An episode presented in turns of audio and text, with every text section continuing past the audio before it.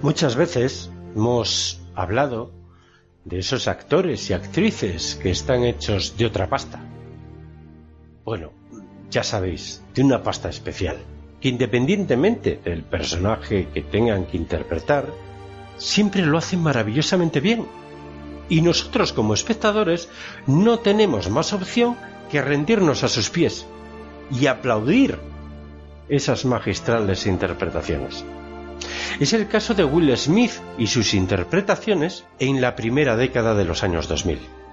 Nos ha regalado su talento en películas como Siete Almas o En Busca de la Felicidad, qué grande En Busca de la Felicidad, me encantó.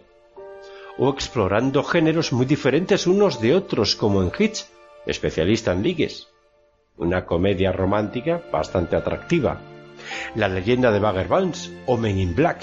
¿Quién no conoce Men in Black? Pero particularmente creo que en Soy leyenda explota muy directamente su faceta interpretativa. En cada escena, en cada secuencia, se puede palpar el sufrimiento del personaje, la ansiedad que sufre por la situación que está viviendo, la desesperación que a cada momento le invade y su intento por tener la sensación de una vida normal para no volverse loco, aun a riesgo de paradójicamente caer en las fauces de la locura. Pero, evidentemente y obviamente, el ser humano no es perfecto. Y el aguante tiene un límite. Límite que rebasa cuando sufre la pérdida de un ser querido. El único, el último ser vivo que junto a él recorre las calles de una ciudad vacía. Cuidado, vacía de humanidad, que no de terror. La noche es muy oscura y los monstruos acechan. ¿Y por qué no, después de haber perdido a un ser querido, tener un arrebato de ira y sin importar nada decidir acabar con todo? Pero por supuesto, no sin antes llevarse consigo a todos los monstruos que pueda. Will Smith se preparó este personaje a conciencia como en cada interpretación que hace, en cada personaje que cae en sus manos. Pero sabéis, aquí es como si tuviera algo especial, es como si de verdad estuviera en ese mundo posapocalíptico que nos muestra la novela de Matheson. Fue una gran suerte que el proyecto, después de pasar por manos de muchos directores, cayese sobre las manos de Francis Lawrence, director del cual ya pudimos comprobar sus dotes en la dirección con películas como Constantine, que como ya sabéis, me encanta. Para nada, para nada, es uno de mis directores favoritos. A ver, la prueba está en que únicamente he visto la primera parte de los Juegos del Hambre, para vuestra información, es el director de las tres partes de los Juegos del Hambre. Por supuesto, es que no quedé nada satisfecho. Esperaba otra cosa. Esperaba algo más. Quizás ayude, que tampoco me gusta para nada ese guion. Pero bueno, eso es otra catástrofe apocalíptica que quizás si sobrevivimos lo contaremos en otro programa. Lo cierto es que es un director que deambula entre los vídeos musicales de artistas de la talla de Beyoncé, Lady Gaga, Shakira, Britney Spears o inclusive Alanis Morissette, por citar algunos, y la dirección del cine. De cualquier manera, pienso que hizo un gran trabajo con Constantine y creo firmemente que se superó con Soy leyenda. Queridos fricototes, Creo fervientemente que es una película obligada, de esas que no te cansas de ver una y otra vez. Esperamos que disfrutes del particular homenaje que le hacemos hoy en la Fricoteca y que a continuación vas a poder escuchar y disfrutar. Bienvenido a la Fricoteca. Comenzamos. El mundo de la medicina ha conocido muchos avances milagrosos, desde la vacuna de la polio a los trasplantes de corazón, pero todos los logros anteriores pueden verse eclipsados por el trabajo de la doctora Alice Crippin. Muchas gracias por estar hoy aquí con nosotros. De nada. Bueno, doctora Crippin, explíquenos brevemente. Bien, la premisa es bastante simple. Em, se toma algo creado por la naturaleza y se reprograma para que ayude al cuerpo en lugar de atacar. ¿Se refiere a un virus? Ciertamente, sí. En este caso, el virus del sarampión ha sido modificado genéticamente para que resulte favorable en lugar de perjudicial. Em, creo que la mejor forma de describirlo es imaginarse que el cuerpo es una carretera y el virus un coche muy rápido, ah, pilotado por un loco. Imagínese los daños que ese coche podría causar. Pero si en lugar de ese piloto ponemos a un policía, la cosa cambia y eso es esencialmente lo que hemos hecho. ¿A cuántas personas han tratado ya? Bueno, hemos realizado 10.009 ensayos clínicos con seres humanos. ¿Y cuántos le han ganado la batalla al cáncer? 10.009. Entonces han conseguido curar el cáncer. Sí, sí, sí. Sí, así.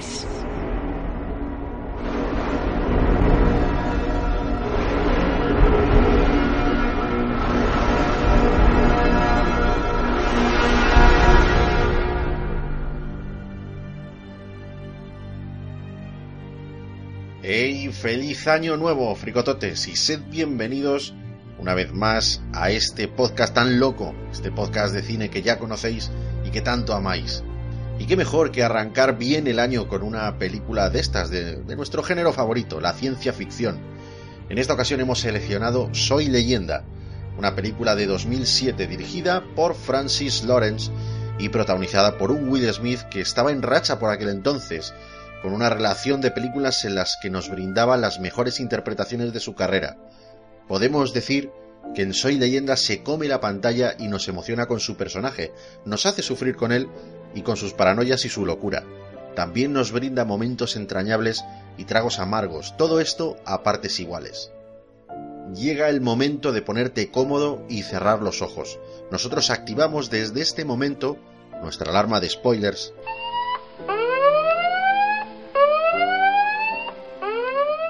porque estás escuchando el programa número 43 de La Fricoteca. Y terminando ya con este preámbulo, os diré que nuevamente me encuentro acompañado por quien es un gran amigo mío de siempre con el que comparto esta afición de cine y gracias a él te la transmito a ti en cada programa. Es un placer estar en la agradable compañía de alguien que ya todos conocéis, el señor Lord Luis Incisus. Muy buenas a todos, queridos fricototes. Por supuesto, muy buenas a ti, Iñaki Sánchez. Espero que no hayas engordado con los polvorones y ese tipo de cosas. Pues no sé yo qué decirte, porque cada vez que voy a comer a casa de mi madre, yo creo que engordo 7 kilos. no es coña, empieza ahí con no me comes nada. Esta vez no me pesa en exceso, pero lo que más me preocupa es cuánto alcohol tendré todavía en sangre, ¿vale? Porque con el champán que he bebido con toda la familia, yo creo que se podía utilizar como combustible para el coche, ¿eh? Eso está bien. A mí también me gusta, por cierto, me gusta bastante. Me gusta bastante, vale, bien. A mí me gusta el. En fin, como ya sabes, yo soy el tío de la barba, el tío de los tatuajes, el señor Iñaki Sánchez. Y a diferencia del protagonista de la película, yo no estoy solo. Y me ocuparé de que mientras dure la reproducción de este programa, tú tampoco lo estés. Ahora vamos a abrir bien las orejas porque Rodri Montes nos va a contar qué títulos saldrán a la venta para todos los que quieren disfrutar del cine en el hogar. Lanzamientos en formato doméstico. Hola fricototes, feliz Navidad y feliz año. Bienvenidos a este 2018 y a la sección de estrenos en formato doméstico. Empezamos el año y el mes de enero con el estreno el miércoles 3 del otro guardaespaldas. Esta película de comedia y acción protagonizada por nada menos que Ryan Reynolds, Samuel L. Jackson, Gary Oldman y Salma Hayek. Estrenada el año pasado ya, el 2017, y que ha recibido muy buenas críticas, por lo cual creo que estará pendiente de entrar en las, bibliotecas de muchos fricototes. Dos días más tarde, el viernes 5, tenemos el estreno de Detroit. Narra un drama eh, basado en, el racismo que había en, esa, en esa ciudad en los años 60. Un peliculón, un peliculón sorprendente que no ha tenido mucha repercusión, pero que, que espero que eso cambie con este estreno en formato doméstico y llegando a más gente todavía. Y ese mismo día, el viernes, continuamos con el estreno de, de It, la nueva adaptación del clásico, ya clásico literario de Stephen King. Esta nueva película estamos pendientes del estreno de la segunda parte para la cual tendremos que esperar más de año y medio. Está prevista para septiembre del 2019, pero para ir esperando mientras tanto tenemos el estreno de esta primera parte en Ultra HD Blu-ray y en Blu-ray normal, pero en distintos formatos. En edición normal, con caja normal, en edición con una portada lenticular y en caja metálica. Con esto acabamos la primera semana del año y pasamos al lunes 8. El lunes 8 tenemos el estreno de Cotton Club. Esta película ya no es del 2017, es de 1984, de Francis Ford Coppola. Sin ser el padrino, esta película, protagonizada por Richard Gere y ambientada en el Club Harlem de Nueva York, seguro que es un estreno que muchos fricototes esperaban. Y continuamos con otra película de los 80, La Niebla de John Carpenter, con la que cerramos día y semana. Pasamos al martes 16, ya mediados de mes, con el estreno de Confession of Murder, thriller surcoreano del año 2012 y que recibió varios premios en su país, en Corea del Sur. Amén de bastantes buenas críticas en todo el mundo, la verdad. Y continuamos con el cine extranjero no hollywoodiense, con el estreno de La decisión del rey. Esta película noruega del año 2016 es un drama histórico ambientado en la Europa, bueno, en Noruega, en el año 1940, en la Segunda Guerra Mundial, y ha sorprendido muchísimo Noruega. Ha sido la película más vista de su año y ha tenido muy buenas críticas allá donde la han estrenado y ahora nos llega aquí en formato Blu-ray, desde luego una oportunidad para todos los que disfruten del cine bélico. Y continuamos con cine europeo de principios del siglo XX con Los amantes del Montparnasse.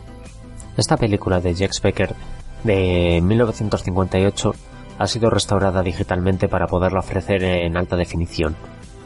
Desde Francia nos vamos hasta Islandia, con el estreno de Medidas Extremas, el thriller de 2016. Y también del 2016 acabamos este día de cine extranjero con una película de la India, Psycho Ramon. El día siguiente, el miércoles 18, tenemos el estreno de Barry Seal, El Traficante, la película protagonizada por Tom Cruise, basada en hechos reales y estrenada el año pasado, el 2017. Por si alguien tiene alguna duda en la montaña rusa de interpretaciones que nos está ofreciendo últimamente Tom Cruise, esta es de las buenas, al contrario que la momia. La película se estrena tanto en edición normal como en Ultra HD Blu-ray y en caja metálica.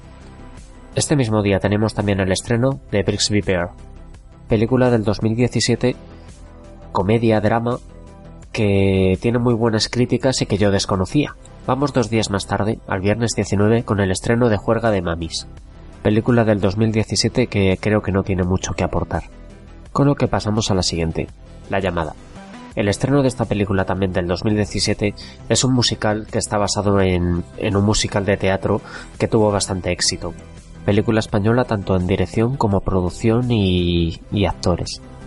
El siguiente estreno es La niebla y la doncella, otra película española basada en la novela de Lorenzo Silva.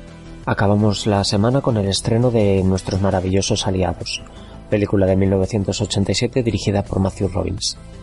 Continuamos con el miércoles 24 y el estreno del Amante Doble, una producción franco-belga del año 2017. También tenemos el estreno de Kingsman, El Círculo de Oro. Esta segunda parte de Kingsman que no ha tenido tanta buena aceptación como la primera, se estrena tanto en edición normal como en Ultra HD Blu-ray. Tenemos también la edición en caja metálica y una especial con las dos partes, con Kingsman Servicio Secreto y Kingsman El Círculo de Oro.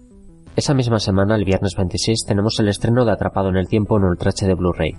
Esta gran comedia fantástica con bastante tintes de romance de 1993 y protagonizada por Bill Murray, ahora tendrá su hueco en la estantería de los amantes de la alta definición. Este mismo día también se estrena Blade Runner 2049, la secuela de Blade Runner protagonizada por Ryan Gosling.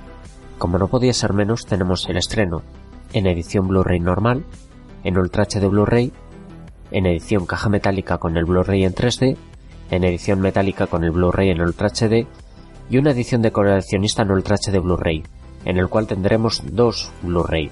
En el primero, como extras, eh, están los tres cortos que que preceden a la película, esos interludios entre Blade Runner y Blade Runner 2049, y un segundo Blu-ray con un contenido todavía pendiente de confirmación.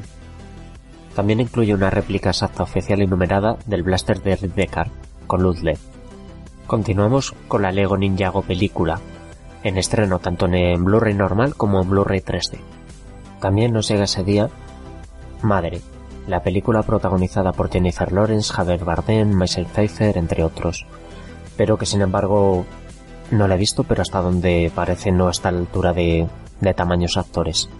El estreno es tanto en Blu-ray como en una edición Blu-ray exclusiva, que sin embargo la única diferencia es que incluye un pequeño libreto, si bien la diferencia de precio entre ambas tampoco es significativa. Y para acabar tenemos Tok Tok, la película que utiliza el trastorno obsesivo compulsivo como leitmotiv de, una comedia dirigida por Vicente Villanueva. Acabamos el mes el miércoles 31 con el estreno de Mortal Zombie en edición coleccionista. Esta película dirigida por Brian Yusna es la tercera parte del Retorno de los Muertos Vivientes, y la edición especial está compuesta por dos Blu-rays más un DVD y un libreto, todo en presentación Digipack. Sin embargo, no es el último estreno del mes, ya que también, sin que haya todavía una fecha específica, se va a estrenar La Ronda, el, drama romántico de 1950 dirigido por Mass Opuls, que todavía, como digo, no tiene una fecha prefijada, pero que se estrenará a lo largo de este mes de enero. Y así empezará el año para los amantes del Blu-ray. Sin más me despido y os deseo un feliz año 2018. Os deseo que este año disfrutéis de buenas películas y que tengáis momentos de película. Hasta la próxima, fricototes.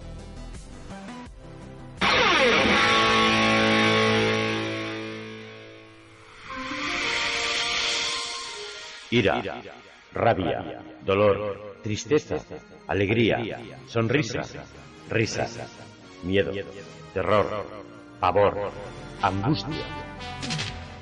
Son solo algunas de las sensaciones y sentimientos que te puede proporcionar el cine pero no todo en el cine es igual ni a todos nos causa el mismo efecto la misma obra. Pero en ocasiones existen algunas películas que sí consiguen eso. Hacen que nos evadamos por completo de nuestra propia realidad, haciendo que nos sumerjamos en ese mundo maravilloso, terrorífico o divertido, creado por esos fantásticos guionistas y llevado a la pantalla por estupendos directores y genios de la interpretación, para hacer que durante dos horas seamos partícipes de esa genialidad desde nuestra butaca. Y es entonces donde se hace la magia y esa película se convierte en una, película, película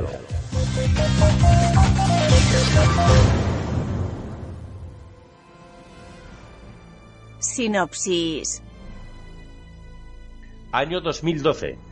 Robert Neville es un brillante científico militar pero a pesar de esto, no ha podido impedir la expansión de un terrible virus imparable e incurable creado por el hombre. Neville, de algún modo, es inmune a este virus, y eso le convierte en el último superviviente humano que queda en la ciudad de Nueva York, y quizás en el mundo. Durante tres años, Neville ha enviado todos los días mensajes por radio, de forma desesperada para saber si podía encontrar otros supervivientes que pudieran estar en otras partes del mundo.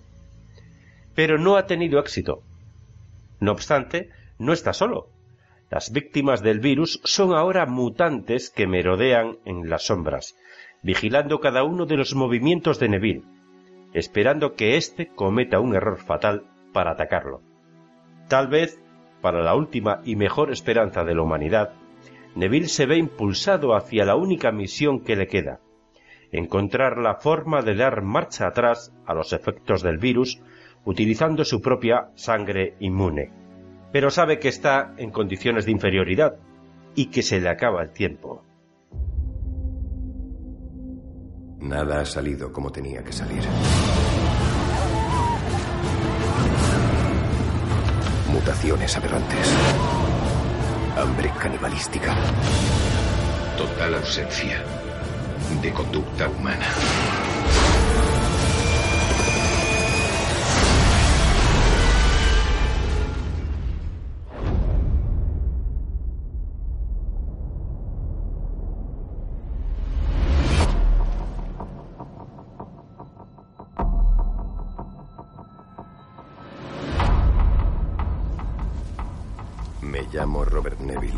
Soy un superviviente que vive en Nueva York. Llevo tres años sin ver a ninguna persona.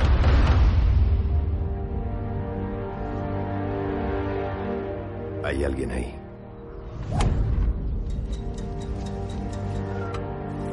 Hay alguien. Por favor.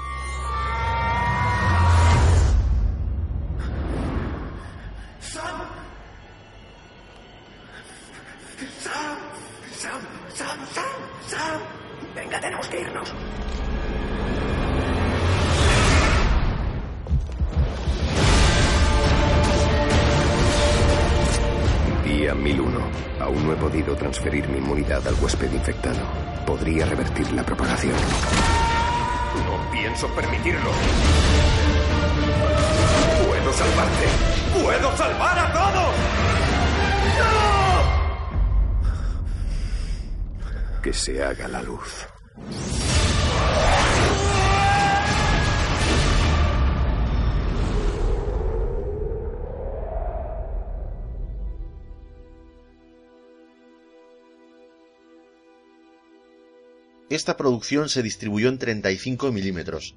Ya fue de las últimas en distribuirse en este formato. Creo que después, cuando se pasó al digital, se empezaron ya a distribuir en, discos duros, si no recuerdo yo mal. Bueno, el caso es que llegó a España para ser doblada al castellano. Concretamente, llegó a los estudios madrileños de Tecnison SA. La dirección de doblaje corrió a manos de José Luis Angulo, quien también ejerció como ajustador de sonido junto a David Calleja, el técnico de la sala. Y si te parece, Luis, comenzamos con los personajes principales, que no son muchos. El coronel del ejército Robert Neville, interpretado magistralmente por Will Smith. Este científico militar estaba casado y con una hija en 2009, año en que la plaga del virus Creeping se propagó. En el proceso de evacuación y cuarentena perdió a su mujer e hija, hecho que marcó su carácter, como es obvio. Ahora, con la única compañía de su perra Sam, vaga por la ciudad de Nueva York intentando sobrevivir mientras encuentra un remedio que le permita revertir los efectos del virus que le convirtió en el último hombre quizá del mundo entero. ¿Qué podemos decir de Will Smith en esta película?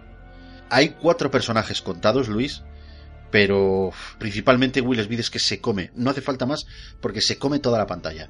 Sí, sí, totalmente de acuerdo. En esta película Will Smith yo no sé, es que incluso el adjetivo de magistral se me queda corto.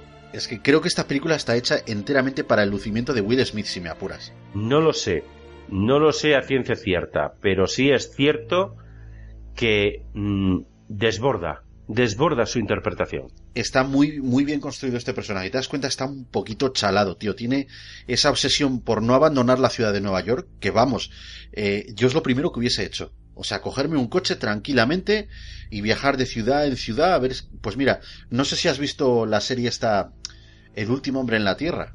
No, no lo he visto aún. Me la has recomendado, pero aún no la he visto. Bueno, sí, te la recomiendo porque está muy interesante. Pues bueno, pasa una cosa parecida en esta serie, que hay un virus y que, bueno, hay un hombre que ha sobrevivido a ese virus, de alguna manera es inmune, y lo primero que hace, o sea, lo primero que se le ve hacer en esta serie es con un autobús ir ciudad por ciudad diciendo, estoy vivo y estoy en tal sitio, ¿sabes? Tampoco te quiero hacer mucho spoiler, porque la serie, la serie merece la pena que le pegues un vistacico. Pero yo creo que es lo primero que hubiese hecho. Sin embargo, el personaje de Will Smith, el personaje de Robert Neville, se queda en Nueva York, tío, y de ahí no se va. No se va. Él está mentalizado de que eso es la zona cero y que se tiene que quedar ahí. Sin embargo, claro, pues quizá por eso ahí viene su punto de locura, ¿no? El tema de los maniquís, eh, en fin, bueno, oye, no sé, está muy bien construido. No, pero, pero creo que precisamente eso, quizás hablemos de esto luego un poco más tarde, ¿no? Pero, pero el, el, el hecho de las escenas que surgen con los maniquís y demás, es, forma parte de ese de esa sensación, de ese pensamiento suyo de no volverse loco. Aun, aun paradójicamente, eh, parecer loco. Date cuenta que no tiene a nadie con quien hablar. No tiene a nadie con quien hablar. Entonces, mm, de alguna manera, usa, utiliza esos maniquís pues para sentir eh, o pseudo sentir que está hablando con alguien. Yo me hubiese vuelto tarado, tío. Tarado, eso ya te lo digo. Y, yo, y yo, y cualquiera. Pues mira, te voy a contar una curiosidad respecto del doblaje de, de, Will Smith en España. Tú sabes que Will Smith tiene dos voces de dos actores de doblaje diferentes asignados en nuestro país. Uno de ellos es Daniel García, que alguna vez, bueno, pues lo hemos hablado, ¿vale? Es la voz habitual de Brad Pitt, Iwan McGregor, Mark Wolver y el fallecido Paul Walker. Pues este, este actor de doblaje, Daniel García, es quien le puso voz, por ejemplo, en Men in Black. Por lo menos en la primera parte, ¿vale? Y por ahí en alguna otra ocasión también le ha prestado voz. Y luego está la voz de doblaje habitual de, de Will Smith, que es por ejemplo quien le ha doblado en la icónica serie El Príncipe de Bel Air, y también por supuesto es el que le pone voz en Soy Leyenda, que es Iván Muelas. Este actor de doblaje es también voz habitual de Nathan Fillion, tu queridísimo Benedict Cumberbatch y Eric McCormack. Y mira, permíteme añadir, ¿vale? Como curiosidad, que esto mucha gente no ha caído, pero es la voz de Fry en Futurama. Está bien, te contaré cuál es el plan de Dios. Había 6.000 millones de personas en la Tierra cuando se propagó la infección. El VK tuvo una tasa de mortalidad del 90%. Eso son 5.400 millones de personas muertas. Fulminadas y reventadas. Muertas. Menos de un 1% de inmunidad. Es decir, 12 millones de personas quedaron sin infectar como tú, Ethan y yo. Y los otros 588 millones se convirtieron en eso que llamas buscadores de sombras. Luego les entró hambre y empezaron a devorar a todo el mundo. ¡A todo el mundo! Todas las personas que tú y yo conocíamos están muertas. ¡Muertas! Dios no existe. Dios no existe. Ana interpretada por la actriz brasileña Alice Braga, que por cierto, mm, yo creo que debe de ser la hija de Sonia Braga. No tengo ni idea. ¿Tienes conocimiento de ello? No tengo ni idea. Bueno, eh, por cierto, ya que estoy, Sonia Braga fue una gran actriz eh, en los años 80 y 90 de telenovelas brasileñas. De Anna se sabe poco, tan solo que ha escuchado el mensaje de radio de Robert Neville y junto con un muchacho pequeño, Ethan, ha hecho lo posible por llegar hasta Nueva York. Cuando rescata a Neville, en un momento muy oportuno, intenta convencerle para ir a una colonia de supervivientes de la que está convencida de que existe. Bueno, es un personaje menor que, como hemos dicho, pues llega en un momento muy oportuno para salvarle la vida a, Robert Neville. Pero es curioso que, o sea, me choca mucho que en, una sociedad, en un mundo tan postapocalíptico y tan destruido como el que se nos presenta en la película, eh, esta mujer eh, conserva su fe. No sé, me resulta muy chocante cómo, cómo cuando la tragedia es tan evidente, hay gente que conserva la fe bueno, no sé, a lo mejor es porque yo no me veo con esa capacidad, porque yo no soy creyente, pero alguien que ve que está todo devastado y que ya no hay nadie, ¿cómo puede todavía aferrarse a la idea de, la religión? Esta mujer, eh, en cierto momento de la película, dice que Dios la ha enviado. O sea, no sé, no sé, no sé, de verdad, me choca mucho, eso, solo quería apuntarlo. Bueno, eh, te voy a, te voy a hacer un inciso.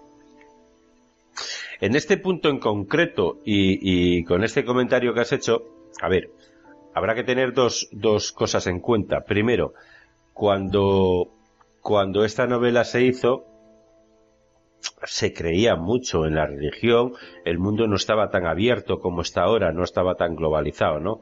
Y la religión es un dato, es una cuestión muy importante, sobre todo en, eh, pues en países como Estados Unidos, por ejemplo, ¿vale? También, aparte de eso, aparte de eso, hay que decir que el ser humano es así. Y la esperanza nunca se pierde, porque en cuanto se pierda la esperanza se acabó. Ya no hay más. Ya no hay más. Llega la locura, llegan los suicidios, etcétera, etcétera. Entonces yo creo que, que digamos que es ese, eh, eh, contrapunto de lo que de lo del científico de lo que piensa realmente Robert Neville bueno pues es ese contrapunto no el, el, no perder la esperanza yo no soy científica pero no pierdo la esperanza sé que ahí hay no lo sabe ciertamente pero pero tiene esa esperanza de que, de que va a haber una colonia y de que han, super, han sobrevivido eh, más personas y, y, que necesita encontrarse con esas personas. Al menos necesita localizarlos, necesita saber que hay alguien más. Es, es el último reducto de la esperanza, ¿no? Hombre, aunque yo no comparto el tema de la religión, aferrarse a la religión me refiero, pero sí que puedo entender que a lo mejor en, momentos tan desesperados uno tiende a aferrarse a algo, a algo que pues no es tangible, no puede, eh, no, puede saber a ciencia cierta si es real o, no. Por ejemplo, eh, Robert Neville, personaje de Will Smith, se aferra, pues mira, a los maniquís, ¿no? De alguna manera, en esos momentos en los que está hablando con los maniquís, plántate ahí, imagínatelo, y le dices, oye, perdona, que, que no son personas, que son maniquís. ¿Vale? Él en el fondo sabe que no son maniquís, pero en esos momentos pues a lo mejor rechaza esa idea, porque es ahí donde se aferra. Y yo creo que a lo mejor quizá para la gente creyente o para este personaje en cuestión, pues se aferra a esa idea de que tiene que haber un Dios, que tiene un plan, en fin, no lo sé. Se, lo puedo respetar, por supuesto, eh, y lo puedo comprender. Ahora, el tema de, empatizar, en mi caso es un poco más difícil. Pero bueno, que es un solo apunte que dejo ahí, ni más ni menos. No, no, no, sí, te digo, yo eh, opino como tú, solamente que yo sí que empatizo con el hecho de que una persona tenga esperanza. No necesariamente que crea en ningún ser superior, pero sí que tenga esperanza, eso sí. Bueno, pues te voy a comentar quién es eh, quien le pone voz en nuestro país, que es una actriz de doblaje que se llama Caterina Martínez. Es la voz que oímos en boca de Alice Braga en esta película. Voz que ocasionalmente eh, hemos oído en boca de actrices como Jamie Clayton, Nia Long. ¿Recuerdas a Nia Long? Sí, sí, por supuesto. joder, mi vida, oh. ¿cómo olvidarla? Oh, yeah, eh, baby. Runimara o Emily Rose. Hay una colonia. Lo sé, ¿vale? Lo sé. Me lo ha dicho Dios. Tiene un plan. Vente con nosotros, Neville. A la colonia. Sí. Sé lo que parece. Me hizo encender la radio. Algo me dijo que viniera aquí. Anoche intentaste quitarte la vida, ¿verdad? Neville, en el mundo no hay tanto ruido ahora. Solo hay que escuchar. Si escuchamos, podemos oír el plan de Dios. Sí. Zoe, la esposa de Robert Neville, fue interpretada por Sally Richardson Whitfield. La sorpresa le llega a esta madre de familia cuando, de forma precipitada, tiene que coger a su hija y evacuar la ciudad de Nueva York prácticamente con lo opuesto. Confía en reunirse con su marido cuando la emergencia se haya controlado. Pero todos sabemos que no será así. Bueno, pues en España la voz que oímos es la de Ana García Olivares, que por ejemplo es la voz de Julie Keiner en la serie de televisión Ransom. También es la voz de Annie Tedesco en la serie Cómo defender a un asesino. E incluso ha sido la voz de Kate Blanchett en el redoblaje de 2015 de Heaven. Robert, ¿qué pasa? Te he estado llamando al móvil, me salta el contestador. ¿30 minutos para qué? ¿Acordonar la isla? ¿Esta isla? Sí, 600 em, dólares. ¿Por, qué has dicho os vais? Robert, has dicho os vais. Por Dios, Robert, ¿se ha propagado? ¿Se transmite por el aire? Oh, Dios mío. Marley, calla ya. Por favor, puedes hacer lo mismo desde fuera de la ciudad. ¿Qué estás haciendo? La doctora Alice Creeping fue interpretada por Emma Thompson. Esta viróloga consiguió crear una cura contra el cáncer mediante la mutación del virus del sarampión. En la única escena en que podemos verla, explica cómo lo consiguió al inicio de la película. Bueno, es que mm, me van a perdonar los fricototes, pero creo que aquí voy a coger y voy a poner eh, el mismo clip que puse en la cabecera del programa, porque es que es la única intervención de Emma Thompson en, en, la película, es decir, solamente sale aquí haciendo un pequeño diálogo, una pequeña explicación de quién es ella y lo que hizo con el virus.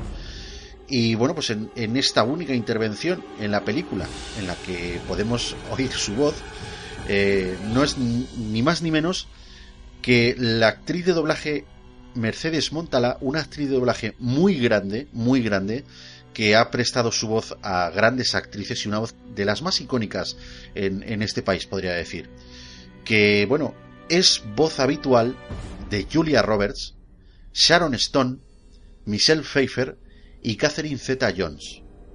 Bien, la premisa es bastante simple. Em, se toma algo creado por la naturaleza y se reprograma para que ayude al cuerpo. Ciertamente, sí, en este caso el virus del sarampión ha sido modificado genéticamente para que resulte favorable en lugar de perjudicial. Em, creo que la mejor forma de describirlo es imaginarse que el cuerpo es una carretera y el virus un coche muy rápido. Ah, pilotado por un loco.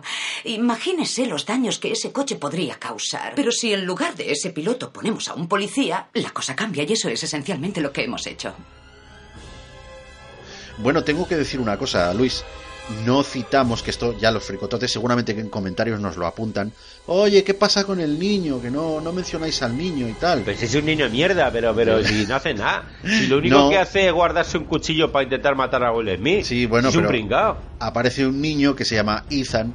No lo mencionamos, pues porque es que, vamos a ver, creo recordar que no abre la boca en, en la película. Entonces, como esta sección básicamente es por apuntar la ficha de doblaje que tenemos en España, pues no, oye, no lo, no lo hemos querido destacar, pero de bueno. De todas formas, a lo mejor utilizaron actor de doblaje para que respirara por el niño, pero bueno. Oye, quizá no, no te extrañe, pero bueno, eh, vamos a ver, a Ana no se sabe muy bien si es el hijo de Ana o es otro superviviente.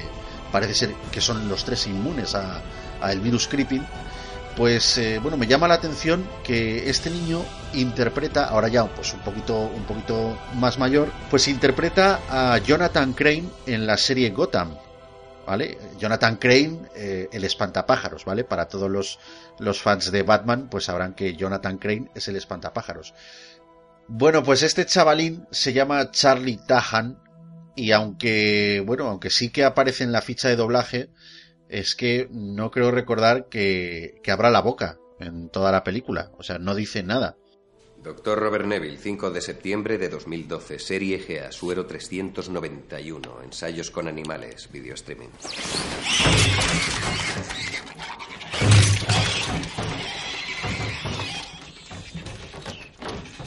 Resultados de la serie GA negativos.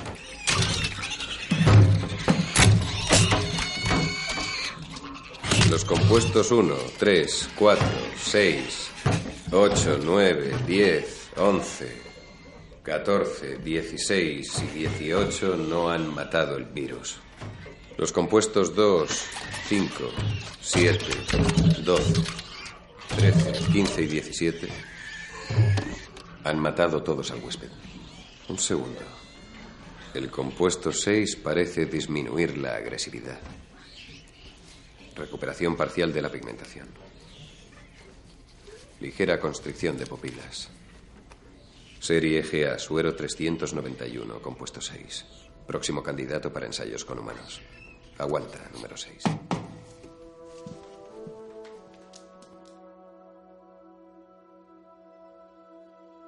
Bueno, ya sabemos que esta película posapocalíptica de ciencia ficción es la tercera adaptación de la novela homónima de 1954 del autor Richard Matheson.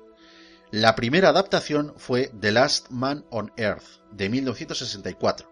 Recordemos esta película que está protagonizada por Vincent Price. Y la segunda adaptación fue The Omega Man de 1971.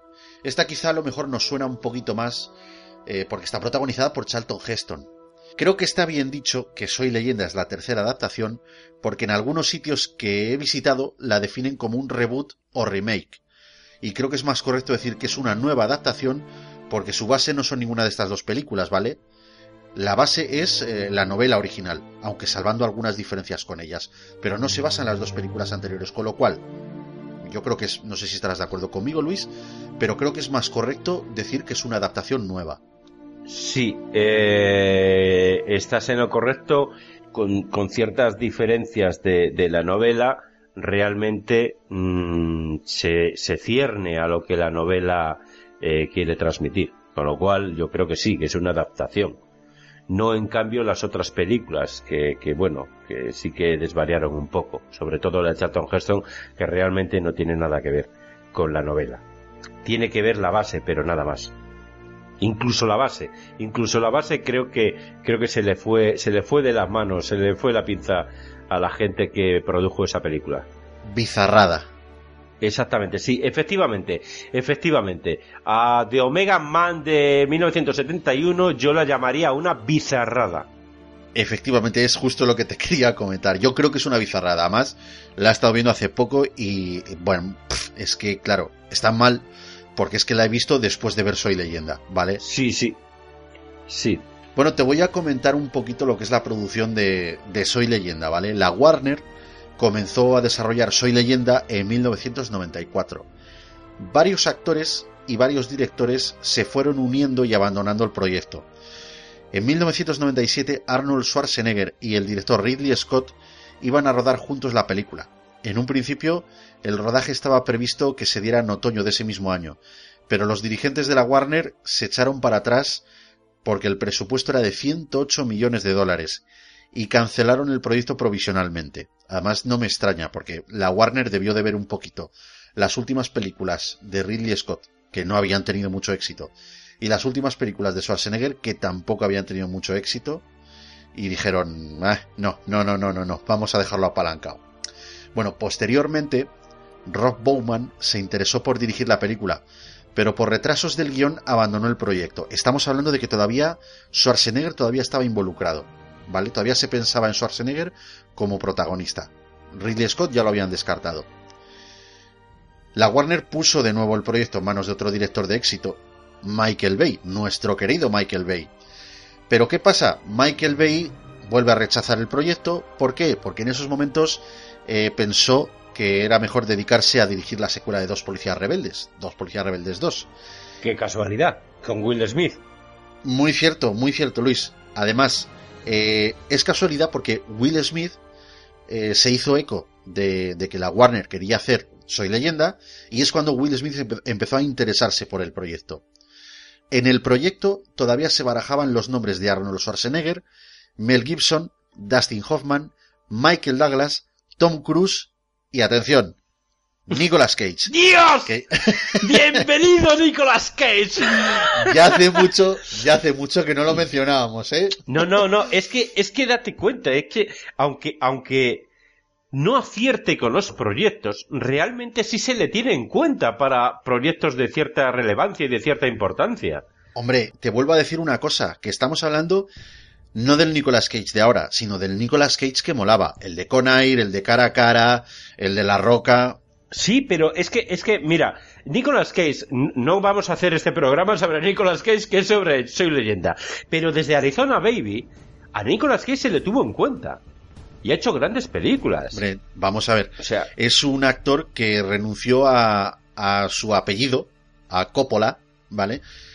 Precisamente para, es decir, para que se le tuviese en cuenta por su trabajo y no por su familia. Efectivamente.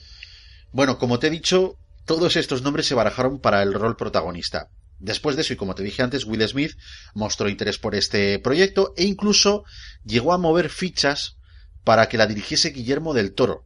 ¡Hostias! Sí, sí, hostia, ¿te imaginas? ¿Te imaginas? O sea, yo me, imagino a los infectados eh, en plan el laberinto del fauno y tal, ¿sabes? Sí, sí, vamos. Sí, sí, llenos de mo y de, y de objetos del entorno, porque así es este hombre. Bueno, eh, como te digo, Guillermo del Toro eh, rechaza esta oferta en favor de la preproducción de Hellboy 2, El Ejército Dorado. Es que, por una parte, Luis, eh, lo entiendo. Vamos a ver, mm, no sabes no sabes si Soy leyenda va a tener éxito, eh, te pones en antecedentes de la película de Vincent Price, de la película de Charlton Heston y dices, hostias, hostias, no me arriesgo, ¿vale? Me voy con Hellboy 2 porque la primera tuvo mucho éxito, yo por una parte lo entiendo. Y bueno, pues de esta manera nos quedamos otra vez sin director para esta película. No fue hasta que Francis Lawrence se interesó por dirigir el proyecto cuando la producción pues se puso en marcha de una vez por todas. La producción comenzó en 2006 en la ciudad de Nueva York.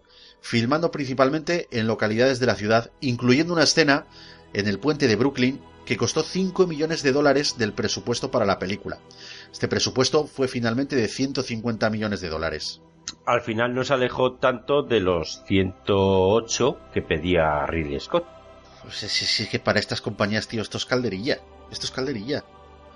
En fin, eh, Soy leyenda se estrenó el 14 de diciembre de 2007 en Estados Unidos y Canadá y abrió con la taquilla más alta, sin contar la inflación, para una película no navideña estrenada en diciembre en los Estados Unidos.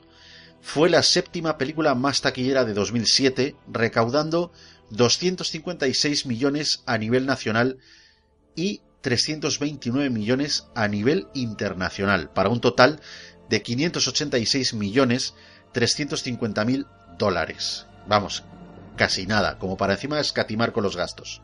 Hay que tener en cuenta una cosa. Eh, Will Smith estaba en pleno apogeo.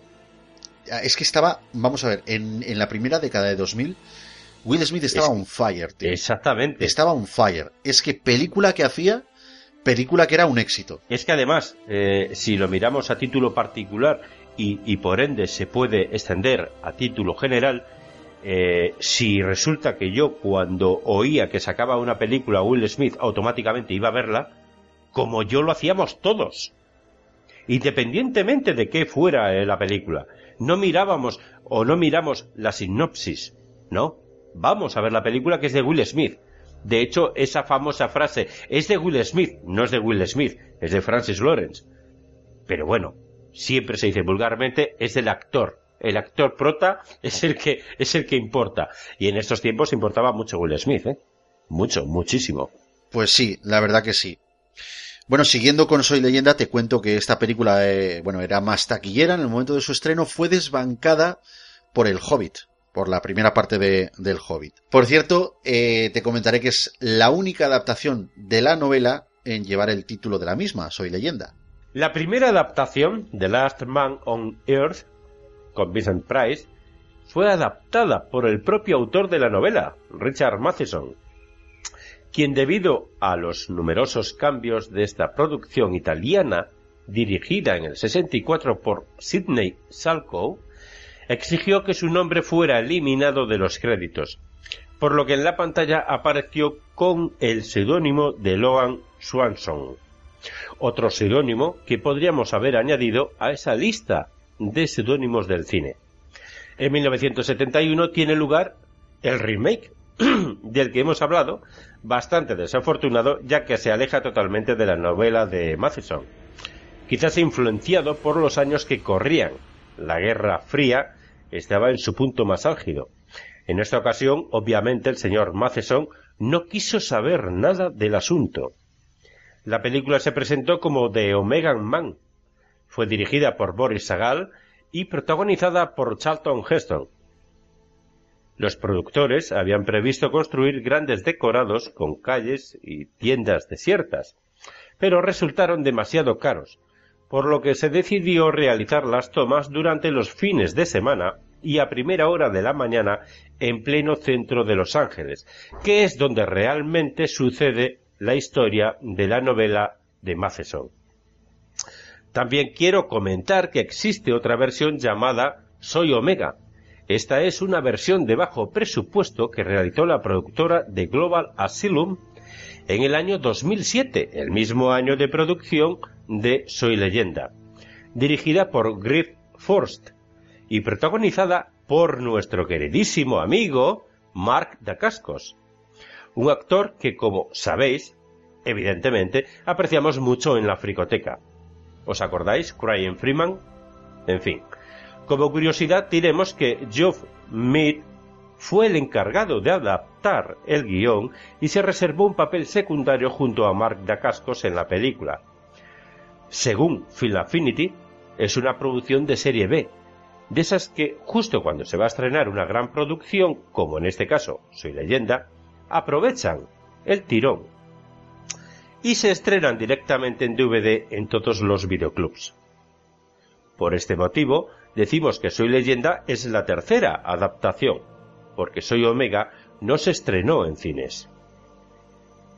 El director Francis Lawrence no tardó en darse cuenta de que los extras que encarnaban a los infectados no resultaban convincentes, a pesar de lucir unas prótesis especialmente diseñadas para la película. Por ello, que insistió en emplear efectos visuales, lo que incrementó, evidentemente, el presupuesto ampliando considerablemente el calendario de postproducción. Partes de la ciudad de Nueva York se cerraron durante varios fines de semana para transformarse en paisajes post-apocalípticos, en los que rodar varias escenas de la película. La evacuación de la ciudad requirió la participación de más de mil extras que, durante cinco noches, sobrevivieron a las frías temperaturas invernales en la isla de Manhattan concretamente en el puente de Brooklyn. Es la famosa escena que has mencionado antes, que costó cinco millones de dólares y para que transcurriera sin problemas necesitó la aprobación de 14 agencias gubernamentales. ¿Os recordáis todas estas agencias que comentan en las películas? Bueno, pues sí, en realidad hay muchas agencias gubernamentales en Estados Unidos. Necesitó de la aprobación de 14 agencias gubernamentales, de la colaboración de 250 miembros del equipo técnico de largometraje y de la supervisión de 160 soldados de la Guardia Nacional, además de policía, bomberos y otros integrantes de varios departamentos de seguridad terrestre y marina. Es una de las escenas más caras de la historia del cine. Consiguieron permisos para filmar en lugares destacados de la ciudad, como la estación de trenes y metro de Grand Central, varias calles de la Quinta Avenida y la Plaza Washington Square.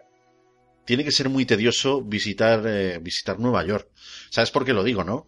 Eh, ¿Por todo el mogollón de peña? Eh, sí, también, también por eso. Porque, ¿cómo era aquello que comentaste? Que, al cabo del día o al cabo de un mes se ruedan más de mil películas en Estados Unidos. No. Eh, cada día se ruedan 150 películas en Nueva York. Fíjate. Calles cortadas. O sea, 150 películas. Pero también hay que tener en cuenta una cosa. Si nos centramos en los habitantes, en los metros cuadrados que tiene Nueva York y demás, y si miramos eh, los libros de geografía y densidad de población y todo esto, resulta que Nueva York es tan grande, es tan grande al loro, fricototes y demás gentes que nos escuchan como Portugal. Es decir, Nueva York es tan grande como un país. Y como un país que no está nada mal Portugal. Sí, sí, por supuesto, que no, no queremos desmerecer eso. Lo que quiero decir es que mm, vaya putada el que quieras eh, el que viajes a Nueva York, quieras ver las cosas emblemáticas, pues el Empire State, eh, Central Park, y te encuentres con que están rodando una película en Central Park, que lo, más interesante pues está cortado. Que vayas al Empire State y que no te dejen pasar porque están rodando una película. Hostia. No, no, no, no, no, no, no, no, no. Pero no creo que funcione así la cosa, eh, Iñaki. No, porque date cuenta que Nueva York es una ciudad que vive mucho del turismo. Muchísimo. Muchos miles de millones de dólares al año eh, dejan el turismo en Nueva York. Y si están haciendo una película, ya se las apañarán las, las autoridades para que la gente que vaya a hacer ese turismo, su parte del turismo lo vaya a ver perfectamente. ¿eh? No creo que, se vean privados de ver determinadas cosas porque estén rodando una película. La pasta es lo primero. ¿vale? Y, un turista descontento es un turista que no vuelve y que no va a, y que no va a hablar, bien de Estados Unidos, de Nueva York en concreto. Eso no les interesa, eso no les interesa. Eh, ya sabes lo que se comenta, ¿no? De eh, habla mal de alguien y se enterarán siete, habla bien y lo sabrás solo tú. Efectivamente. Una cosa parecida. Efectivamente. en fin, vamos a hablar, si te parece, Luis, de eso que comentaste de la novela, ¿vale? Porque hay varios cambios significativos de la película respecto de la novela. Por ejemplo, en la película el escenario es la ciudad de Nueva York, mientras que en la novela, como tú bien has dicho antes, es Los Ángeles. Will Smith explicó en sus propias palabras que hay algo en las imágenes icónicas de Nueva York que están desiertas en la película, que inmediatamente te sobrecogen por dentro. Yo estoy de acuerdo, porque Los Ángeles sí, conocemos que es una gran ciudad, pero quizá Nueva York está mucho más explotada a nivel cinematográfico, es decir, Estatua de la Libertad, Torres Gemelas, Empire State, Central Park. Claro.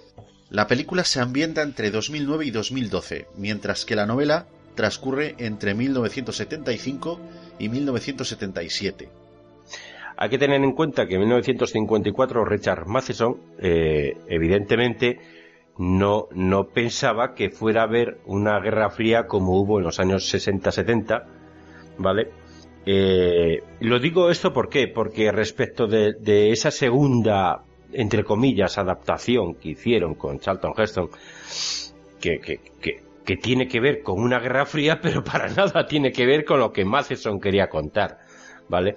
Entonces, no, quería hacer el inciso por esto, porque Matheson para nada pensó en una guerra fría. ¿Vale? Es simplemente ese, ese pequeño inciso. Vale, pues eh, mira, otra diferencia es que en la película Robert Neville es salvado por Ana y este les dice la dirección de su casa, donde en un principio eh, tiene problemas para relacionarse socialmente, ya que es la primera vez en varios años que trata con personas no infectadas. Sin embargo, en la novela, Neville conoce a una mujer llamada Ruth, que había huido de los infectados tras la muerte de su esposo, lo cual aumenta las sospechas de Neville de que podría estar infectada, y descubre posteriormente que sí, que efectivamente está infectada, pero tiene características de un ser humano.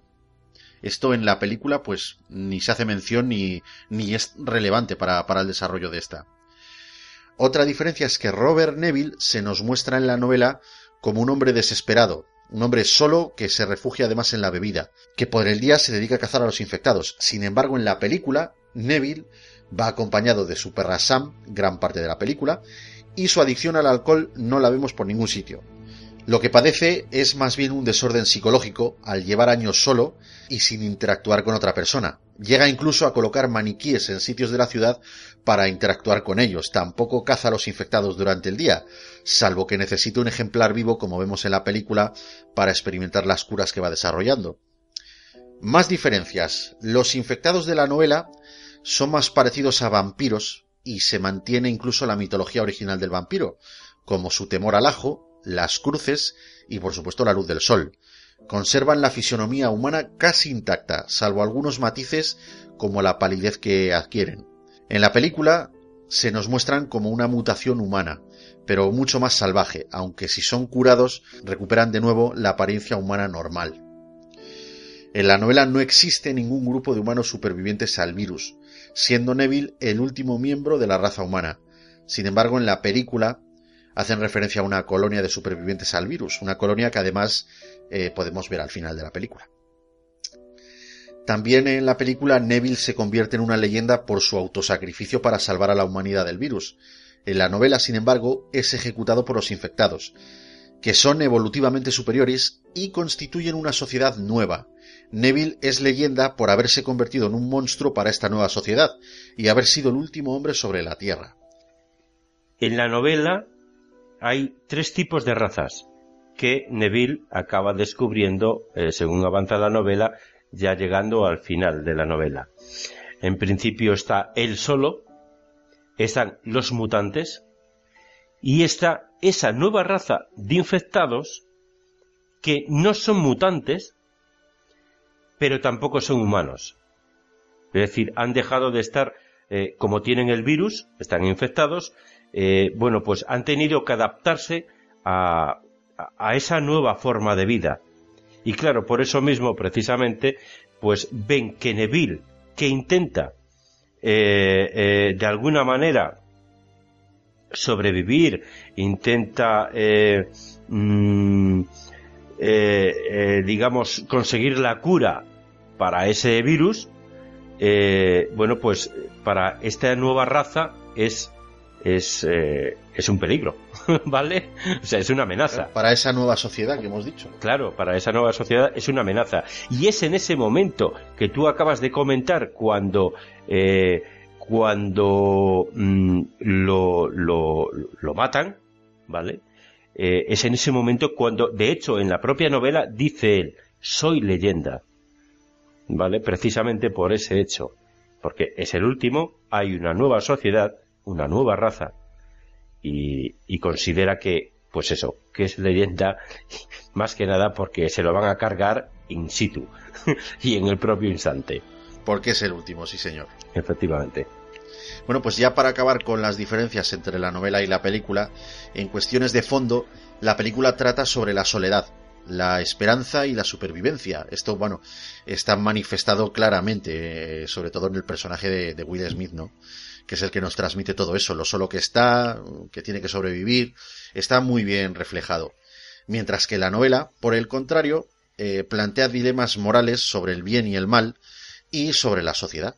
La película ignora un detalle interesante de la novela, el momento en que la mujer de Neville regresa infectada por el virus y se enfrenta a él. La perra que acompaña a Neville, Sam, se llama en realidad Abby. Es de raza pastor alemán de tres años y fue rescatada de una perrera de California. Cuando es un cachorro, en los flashbacks, es interpretada por otra perra de la misma raza llamada Kona, dio bastantes problemas al principio del rodaje, ya que al parecer ladraba bastante a Will Smith cuando se le acercaba. Aún así, Will Smith le cogió mucho cariño y quiso adoptarla, no os lo perdáis. Pero su cuidador no quiso desprenderse de ella. En Estados Unidos, Sam se convirtió en una auténtica estrella con cientos de páginas, no os lo perdáis, dedicadas en Internet, ¿eh? Su interpretación fue muy valorada por el público norteamericano. En la escena inicial, donde vemos a Robert Neville caminando por Times Square, se puede observar claramente el símbolo de Superman dentro del murciélago de Batman. Una coincidencia que ni los creadores de la película han sabido explicar. De hecho, os comento, hace poco he visto he visto eh, la película, Soy leyenda, y bueno, hace poco, hace dos días, he visto la película Soy leyenda, y cuando he visto eh, ese logotipo, he dicho, ¿en serio? ¿Ya estaba en proyecto Batman v Superman? ¿O qué? Bueno, pues eh, os sigo contando. la verdad es que ha dado mucho de qué hablar en foros de internet y páginas dedicadas al cine, es lógico. El director Francis Lawrence fue preguntado al respecto, a lo que respondió en su día, no sé a quién se le ocurrió el diseño de ese cartel. Yo no encargué nada a nadie respecto de ese diseño. O sea, a mí no me preguntéis, que yo paso. Te voy a comentar una, una cosita muy curiosa, ¿vale? Porque, claro, eh, date cuenta que los personajes de DC en el cine son de, son de la Warner, al igual que esta película. Eh, el logotipo, el logotipo de Batman y Superman que aparece, ¿vale? Bueno, pues sabes que es el logotipo de Batman detrás y el logotipo de Superman dentro del logotipo de Batman. Bueno, el logotipo de Batman es el logotipo, creo recordar, de, de Batman y Robin. Y eh, el logotipo de Superman es el logotipo que se hizo para Superman Returns. Sí, pero según estás viendo la película Soy leyenda, cuando lo ves, porque además, bueno, dura, no sé, tres segundos, una cosa así, dices, hostias, ¿en serio? ¿Me estás vacilando o qué? Joder, mm, reconócelo, Iñaki. La primera impresión, la primera impresión que te da es, no sé si ¿en serio? ¿Sabes? lo, reconozco, lo reconozco, lo flipante. Además, eh, cualquier friki bueno, friki, o, que le gusta Batman y Superman, dice, wow, a ver, ¿de qué película es esta? Claro, claro, esto, ¿qué van a hacer aquí? Claro, claro, tío, o sea, es como, es como esos homenajes, bueno, homenajes, esos guiños que se hacen, que se han hecho en el pasado eh, Schwarzenegger y Stallone. Sí, sí, sí. ¿Sabes? O sea, dices, me cago en la puta, cabrones. ¿Qué estáis preparando? Claro, claro, claro. Yo creo que esa, yo creo que estaba intencionado, ¿eh? Yo quiero creer que también. Quiero creer porque más que nada, eh, hostia, eh, da mucho gusto, tío. Estas cosas son muy frikis, tío, y molan. Por supuesto. Y molan mucho. Bueno, va, seguimos. En esa escena, en esa escena que estábamos comentando, eh, podemos encontrar más coincidencias en los carteles publicitarios de Times Square. Por ejemplo, Una rubia muy legal. Es una película estrenada en 2001 que tuvo su secuela en 2003. En la escena de Soy leyenda que estamos mencionando, aparece un póster de la película donde se puede leer Abril. Hasta aquí, nada de extraño. Pero si mencionamos que Nueva York acogió un musical basado en la película del 4 al 9 de abril de 2016, el asunto coge tintes muy extraños. Pero ahí no acaba la cosa.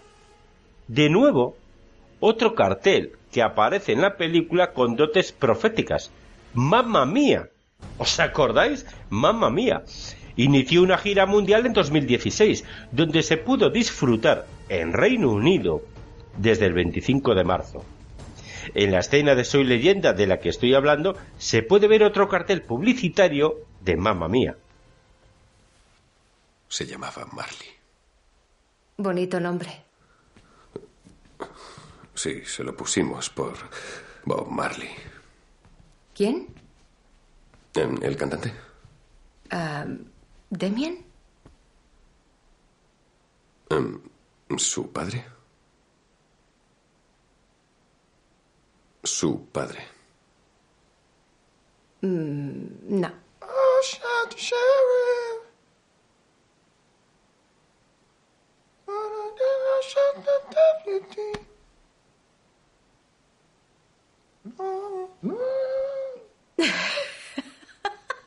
no. Ah, eso es inadmisible. ¿Qué?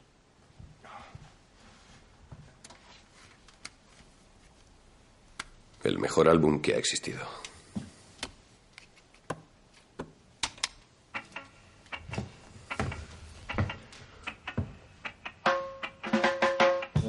¿No sabes cuál es? Oh, Bob Marley. Tenía una idea, era una idea más propia de un virólogo. Él creía que se podía curar el racismo y el odio, curarlo literalmente inyectando música y amor en las vidas de la gente. Un día, cuando iba a tocar en un concierto por la paz, unos matones se presentaron en su casa y le pegaron un tiro. Dos días más tarde, se subió al escenario a cantar. Alguien le preguntó que por qué. A lo que respondió, los que intentan hacer de este mundo un lugar peor no se toman ningún día libre.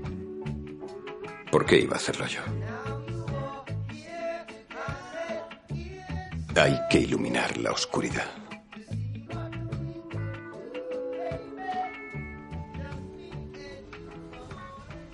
Otra curiosa coincidencia es que el álbum de Bob Marley, al que Robert Neville hace mención en la película, se llama Legend, y la niña que interpreta a Marley en los flashbacks no solo es la hija del personaje protagonista, sino que es Willow Smith, la hija de Will Smith, el actor protagonista.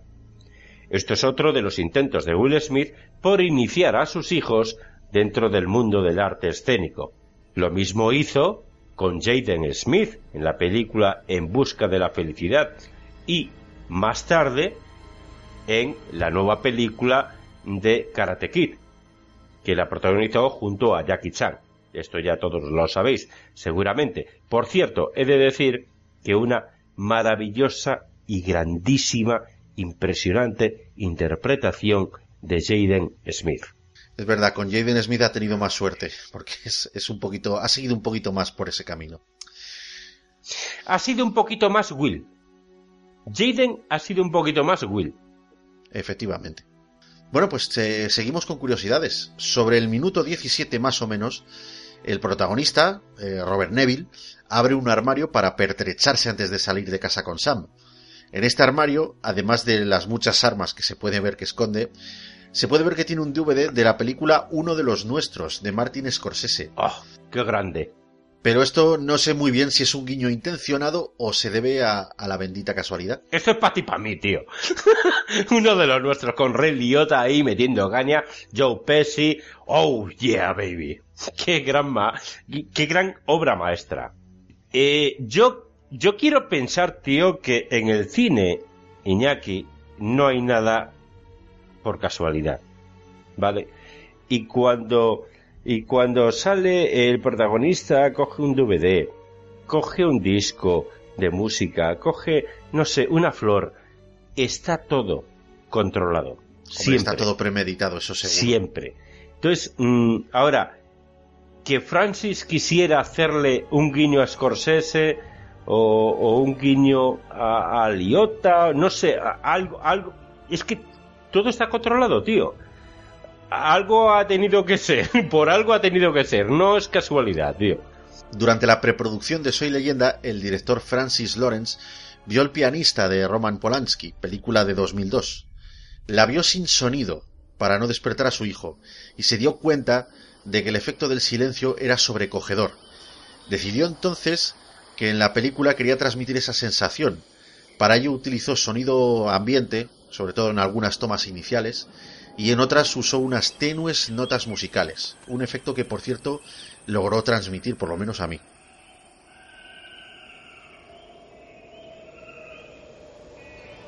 Y esos característicos rugidos que emiten los infectados, ¿vale? Todo el mundo los tiene en mente.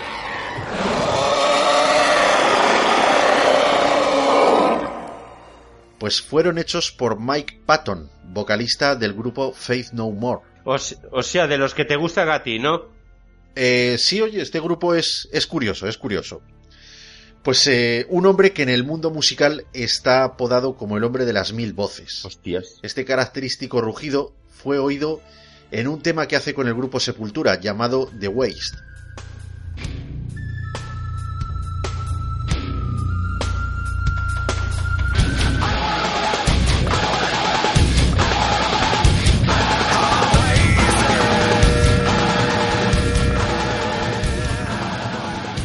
Para el que quiera saberlo, este tema está incluido en la banda sonora de Freddy contra Jason. Al parecer al técnico de sonido le pareció muy apropiado para la película usar estos sonidos para definir los rugidos de los infectados. Existe un final alternativo donde Robert Neville no muere. Cuando queda atrapado en el laboratorio, uno de los infectados reconoce a la infectada con la que Neville estaba experimentando la cura. Este no se muestra muy contento de verla curada. Neville observa la forma de comportarse entre ellos y comprende que ellos están bien así. De ese modo decide respetarlo y no continuar curándola. Así que se la entrega de nuevo y los infectados, acto seguido, se retiran. Tras este suceso, los tres supervivientes, Neville, Anna e Ethan, se marchan de Nueva York a otro lugar en busca de más supervivientes. Este final se puede ver en los contenidos extra del Blu-ray y en la edición especial de dos discos en DVD. Es muy interesante porque cambia totalmente la percepción de la película. Y además, en estas ediciones que he mencionado, también podéis disfrutar del montaje del director en versión original, que incluye algunas escenas extendidas que resultan también bastante, bastante interesantes. Se ha hablado mucho de la secuela también de, Soy Leyenda, de si iban a hacer una secuela, si iban a hacer una precuela. De momento la información eh, que hay, la información de la que nos podemos fiar, es que en 2012 la Warner anunció que se habían lanzado ofertas para producir otra entrega, no la precuela rumoreada de 2008. Sería otra entrega con la intención de contar eh, con que Will Smith repitiese su papel. En mayo de 2012, Will Smith confirmó en The Chris Moyle Show que los productores participaron activamente en la escritura de un guion, pero que él no está involucrado de momento. No se sabe nada más del tema a día de hoy. Ya me dirás tú cómo pretenden resucitar a Robert Neville. La cosa está chunga.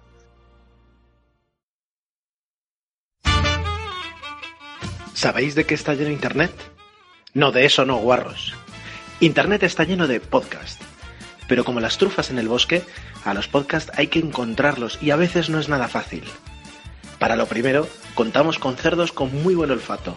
Para lo segundo, contamos con Agustín, Verdugo789, que tiene muy buen oído y luego nos lo cuenta todo en su podcast sobre podcast. No soy un troll. Día 1001. Hemos establecido contacto directo con una colmena hoy. Los análisis de sangre confirman que soy inmune tanto a la propagación por el aire como a la infección por contacto. Los perros son inmunes exclusivamente a la propagación por el aire. No puedes meterte en sitios oscuros, tonta. Continúan ensayos con vacunas. Sigo sin lograr transferir mi inmunidad a los huéspedes infectados. El virus creeping es complejo. Dando palos de ciego. Mm, ah, Nota sobre la conducta. Eh, un varón infectado se ha expuesto a la luz del sol hoy. Es posible que la reducción de las funciones cerebrales o la escasez cada vez mayor de alimentos les esté llevando a ignorar sus instintos de supervivencia básicos, no sé. La involución social parece completa. Ausencia total de conducta humana.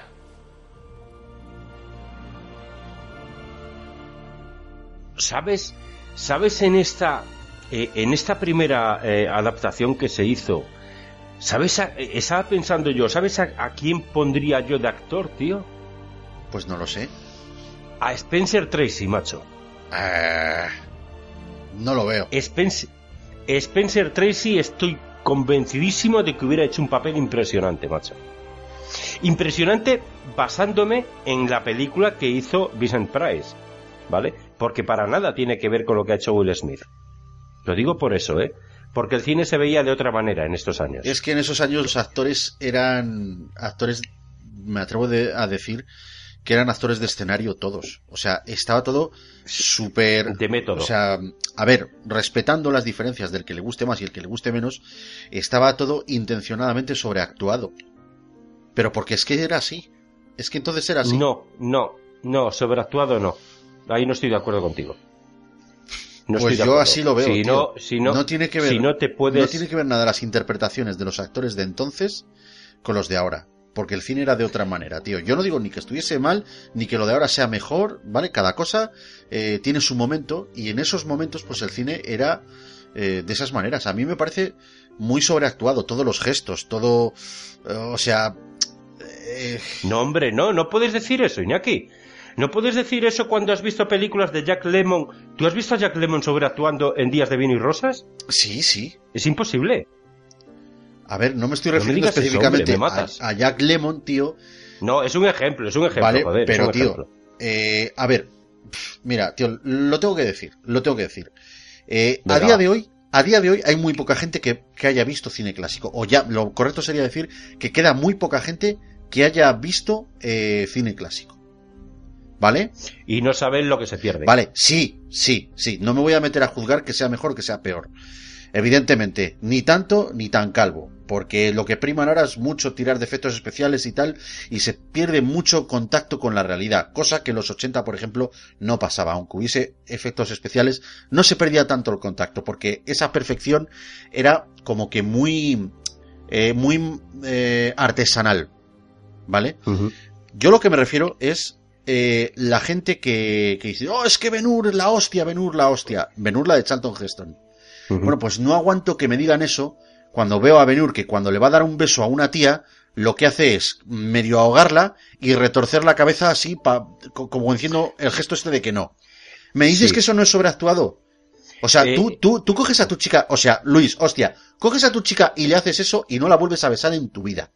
Y cuidado no te ponga una orden de alejamiento. No, a ver, sí, porque Y respetar- probablemente te la ponga. y respetar los turnos para hablar de esas maneras, no, esos son actuaciones, métodos del teatro tradicional. Una cosa es que yo no sea actor y otra cosa es que viva debajo de una piedra. Esos son métodos de, de, pues de teatralidad, tío, porque el tío que está en la última fila tiene que saber que, un, que, que los dos están besando. Entonces hay que mover la cabeza, hay que gesticular. Pero puedes llamarlo sobreactuación en una determinada escena de eh, romántica, el beso. Es que el beso, de hecho, se hacía así eh, en esos tiempos. O sea, no hay más, se hacía así. Sí, es lo, es lo que te estoy diciendo, que al margen de decirlo de una manera peyorativa, no es el caso. No es el caso, no lo digo de una manera peyorativa. Digo, antaño se hacía de esta manera. Y a partir de, bueno, la reinvención del cine, eh, el colapso de, de la taquilla y, lo que tú quieras, ¿vale? Lo que surgió eh, ya a mediados de los 70, los actores, la nueva generación de actores, empezaron a interactuar como lo harían si eso sucediese de verdad. Si estuviesen en la calle y estuviesen viendo a sus colegas en la película de Warriors. cuando, o sea, interactúan de otra manera. ¿Por qué?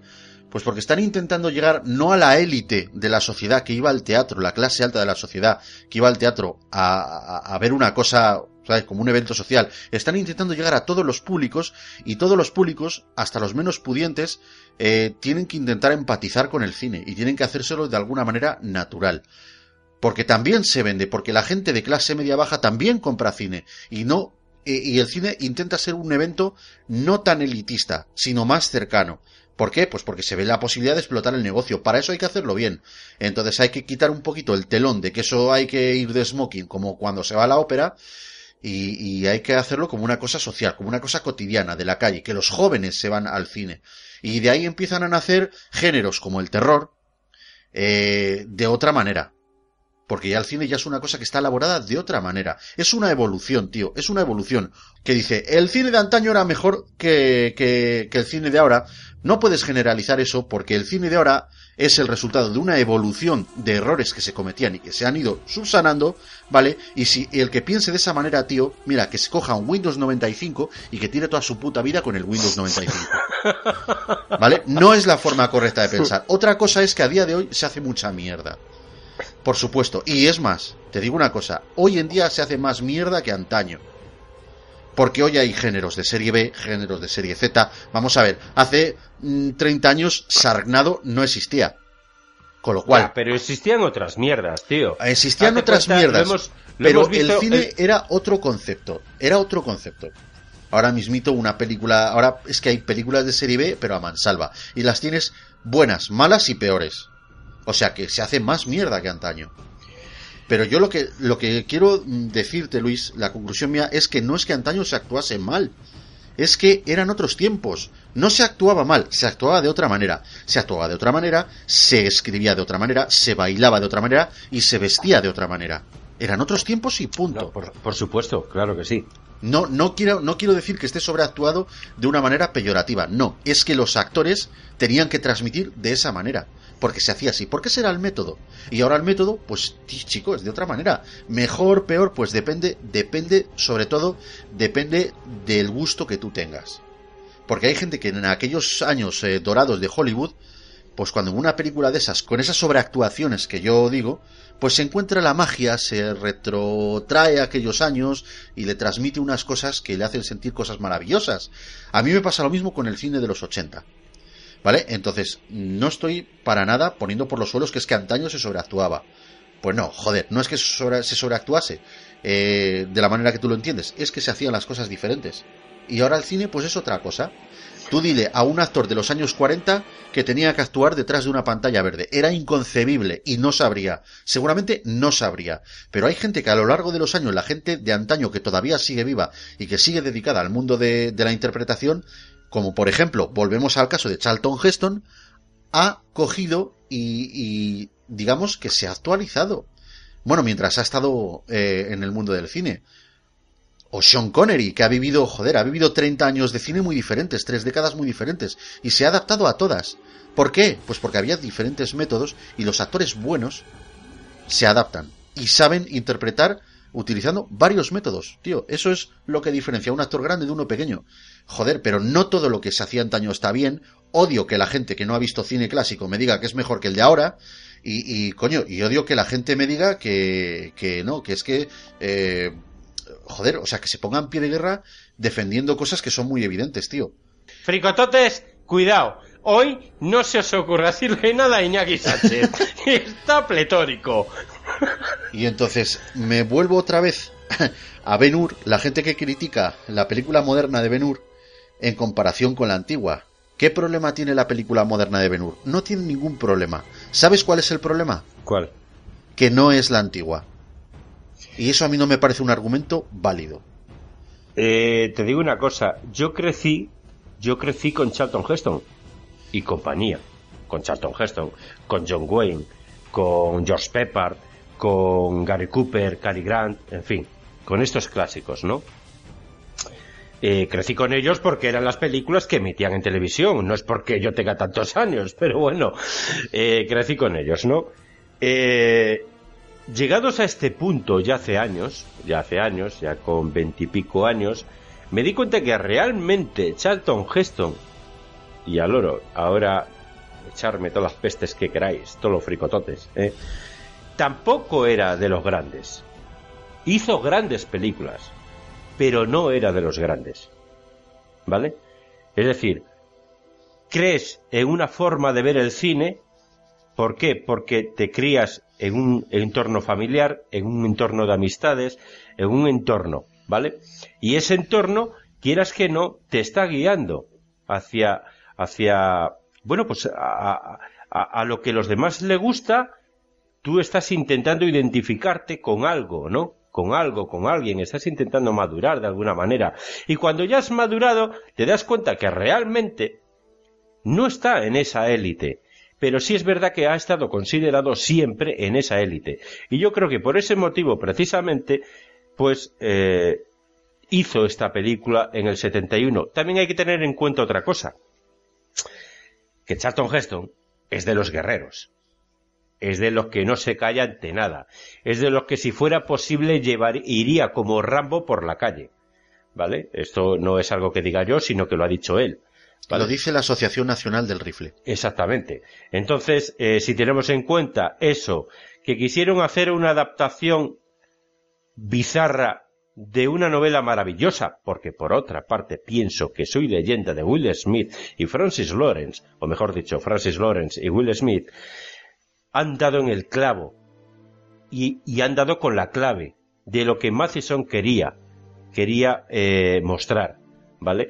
Sin embargo, aprovechando el tirón de la Guerra Fría, del de, miedo a los ataques nucleares y demás, pues llega Charlton Heston y dice, eh, aquí estoy yo, vamos, vamos a dar caña que lo flipas.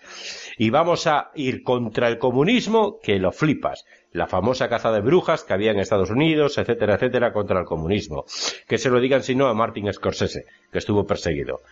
Eh, bueno, pues aprovechan el tirón y ya está. Pero, volviendo al tema, como actores, yo pienso que Charlton Heston no ha sido de los grandes, aunque sí lo han tenido ahí, donde los grandes. Quizás es que no había más, yo no lo sé. Bueno, es que hizo películas muy épicas, tío. claro, es que, el, planeta, de los simios, eh, por ejemplo... El planeta de los simios, claro, y tocó muchos palos. Efectivamente, pero realmente yo veo películas, gente de lo clásico, escuchadme atentamente. Si vemos películas del estilo de Orson Welles, por ejemplo, del estilo de Jack Lemmon, Jack Lemmon se atrevía con cualquier cosa, eh, es que se la sudaba. Lo que fuera, si veía que era bueno, lo hacía, ¿vale? Walter Matthau, si vemos a, John Wayne, el propio John Wayne, James Stewart, Cary Grant, eh, Gary Cooper, o sea, si vemos películas de toda esta gente, que estos sí que han sido grandes, enormes, James Stewart, que no se me olvide, por Dios, que no se me olvide, o Henry Fonda, o sea, Charlton Heston está a los pies de estos señores, ¿eh? Si lo miramos como hay que Coincido contigo. está a los pies. O sea, no le llega, no le llega, no, no llega al tobillo, no llega al tobillo de esta gente. ¿Vale? Claro, eso me di cuenta con veintipico, veintipico casi treinta, ¿no? Me di cuenta de que, hostia, he crecido con esto, pero realmente no es tan bueno. Ha estado en el momento acertado, eh, con, un proyecto acertado. Ya está. Sí, sí. Ni más ni menos. Porque luego encima, si lo escuchamos, en, eh, por ejemplo, en, en, el, en la narración esta que hizo de Armagedón, por ejemplo, a ver, señores, bueno, pues tampoco que sea nada del otro mundo su voz, ¿eh? Oye, no sé. Bueno, pero vamos a ver, de alguna manera, de alguna manera es una persona muy representativa y, muy respetada en el mundo del claro, cine. Claro, Yo sigo diciendo lo mismo, no es que fuese un actor de la hostia, es que estuvo en unos proyectos de la hostia. O, aquí viene el eterno debate, tío. Me vas a decir que la interpretación del Charlton Heston en Ben Hur es mejor que la de Will Smith en Soy Leyenda porque eso no me lo trago. Hostia, no podría, ¿eh?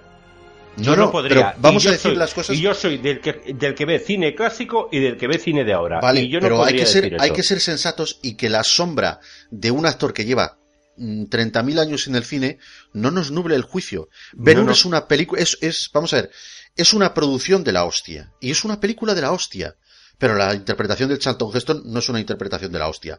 Es lo mismo que, es lo mismo que te dije eh, de, de Batman y Robin, ¿vale?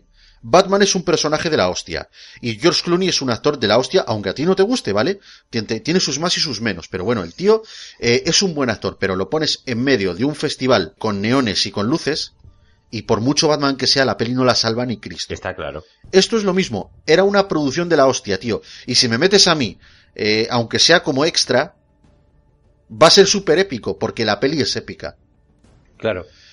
Entonces, vamos a ser sensatos, las cosas como son. Hay muy buenos actores, hubo muy buenos actores y siempre seguirá habiendo buenos actores. Y las comparaciones son odiosas, pero que no nos nuble el juicio el hecho de que un, un tío lleve tantos años en el cine no significa que un tío que lleve menos pueda desmerecer.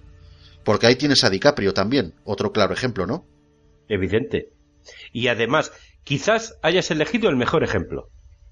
El mejor ejemplo. Porque aun siendo nadie en, en Titanic, hizo una interpretación magistral. Bueno, no considero, no considero que en esa película hiciese una interpretación no, no, magistral. No, no, no, pero Solamente que digo que estuvo, cuenta... estuvo a la altura, pero, estuvo a la altura. Claro, Tampoco claro, se le pedía mucho. Claro, pero tenemos que tener en cuenta ciertos valores, ciertas cuestiones. Es decir, no era un gran actor todavía. ¿Vale? Y no siendo un gran, un gran actor, en una, en una, en una producción bestial, hizo lo que tenía que hacer y lo hizo de puta madre, tío. Sí, sí, sí, correcto. Es a lo que correcto. te voy. Sin embargo, eh, eh, Charlton, joder, es que te iba a poner el ejemplo de Charlton Heston en, en Ben Hur y te iba a decir, a ver, ¿qué me dirías de esto? Charlton Heston en Ben Hur y Kirk Douglas en Espartaco. ¿Con cuál te quedas? Eh, eh, con Kirk Douglas en Espartaco. Por supuesto, es a lo que voy. Fue un oportunista en un momento dado. Ni más ni menos. Sin embargo, a Kirk Douglas lo ves donde lo veas. Joder, el hijo de puta está perfecto, coño. Es que, es que no puedo decirlo de otra manera. El hijo de puta está perfecto. Es que era de los grandes. Ese era de los grandes. Me llamo Robert Neville. Soy un superviviente que vive en la ciudad de Nueva York. Estoy transmitiendo en toda la banda de AM. Estaré en el puerto de South Street todos los días al mediodía, cuando el sol está más alto. Si hay alguien ahí, quien sea, si hay alguien ahí, puedo proporcionar comida, puedo proporcionar refugio y puedo proporcionar seguridad. Si hay alguien ahí, quien sea, por favor, no estás solo.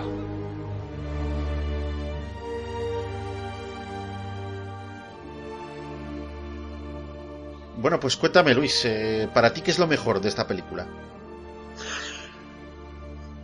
Indiscutiblemente e indudablemente, lo mejor de esta película es la interpretación de Will Smith. Te transmite todo, todo, absolutamente todo lo que te quiere transmitir te lo está transmitiendo. O sea, que para ti lo mejor es la interpretación de Will Smith. Sí, sí. Bueno, bueno, yo quiero que sepas que sí. estoy muy de acuerdo, tío, pero para no repetirme, pues yo voy a tener ahora que decir otra cosa. No, a ver, vamos a ver. Está claro que esta película transmite mucho. Está bien dirigida, está bien protagonizada, está muy bien interpretada.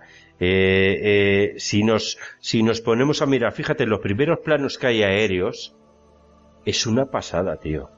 O sea, estás viendo, te está transmitiendo a través de Nueva York, de un Nueva York mmm, desolado, eh, destrozado, te, te, está transmitiendo cómo está el mundo, ¿eh? Solamente la fotografía ya lo está haciendo. Eso es verdad, eso te haces una idea de cómo tiene que estar el mundo. Cuando, cuando luego te presenta al personaje, ese personaje que diariamente, joder, habla con su perra. Y le dice, eh, no, no, no, no, no te vas a ir. Si no te comes eso, no te vas a ir. Es como si estuviera hablando, ¿sabes? Es impresionante. Es que la fotografía, la interpretación de Will Smith, la dirección de Lawrence, es impresionante. Cada, cada, cada puñetera escena está súper elaborada, súper bien, bien, bien, bien planteada.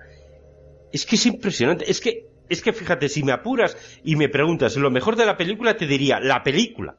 Ya está. Es que es magistral, tío. De verdad. A mi forma de ver, ¿eh? Yo creo que es muy inteligente. eh, o sea, es decir, la forma de narración de la película. Porque si te das cuenta, Luis, está narrada con tensión. ¿Vale? Desde Sí, los desde primeros empieza. momentos, esos silencios de los que hemos hablado, eh, Hmm. ya percibes tensión y te haces como, como, bueno, te haces una idea también de cómo tiene que estar el mundo. O sea, si una ciudad como Nueva York, con tantos recursos, está así como está, patas arriba, ¿cómo estará el resto del mundo, no? También eso es esa tensión que se palpa, que no se dice, pero que sabes que está ahí. Y también me gusta mucho pues que la película en sí dosifica mucho la acción, ¿vale? Como en un thriller de suspense. Acuérdate de esa escena en la que entran en un edificio, está todo oscuro.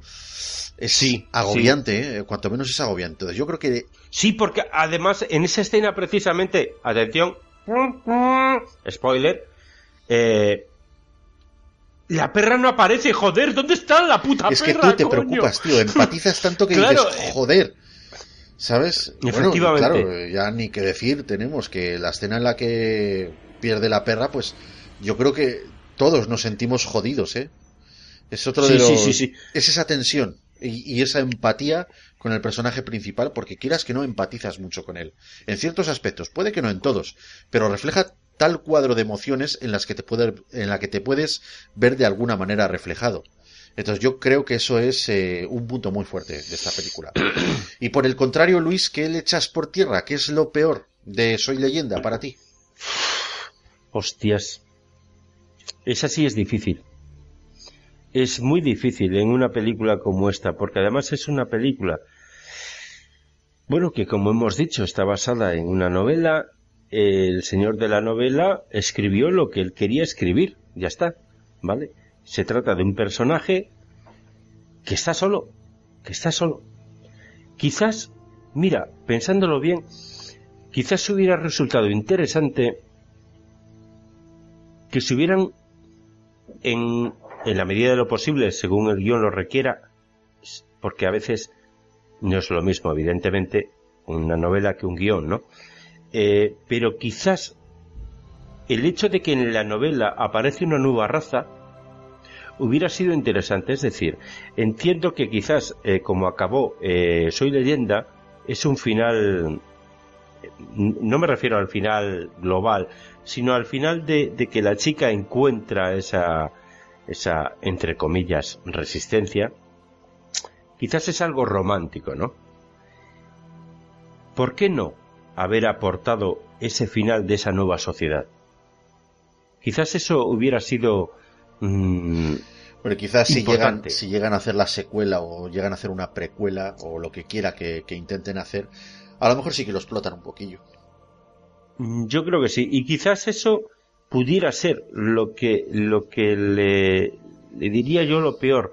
No haberse cernido un poquito más a, a esa novela.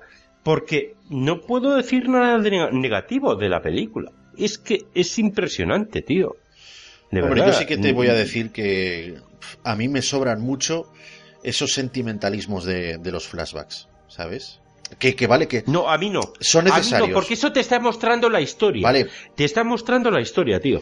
Sí, por supuesto. No, sí, no me admito, sobra. que son, admito que son necesarios. Pero ya sabes cómo soy yo con estas cosas, tío. Sí, lo sé, ahí, lo sé, sí, lo sé. eh, vete con Lo tu sé. madre. Ay, te quiero, te quiero. No. Oh, venga, no, que es que joder, que te quiero mucho y luego hay todos zombies y me ¡Ah, sobra un joder, poquillo. macho! Me sobra un poquillo, ¿vale? Mm, No, a mí no. A mí no. Bueno, pues acordemos nuestro desacuerdo. Funciona.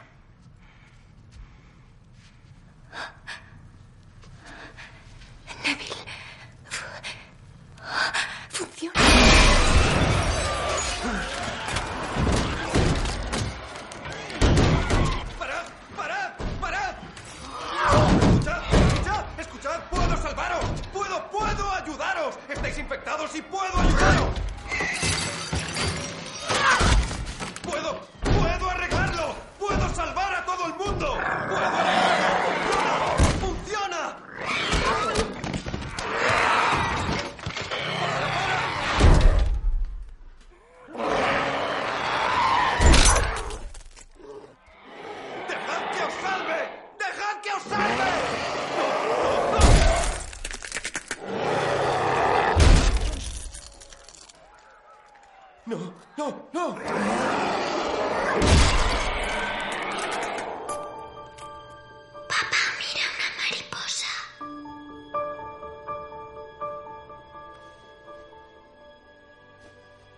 Momentacos, momentacos de esta peli.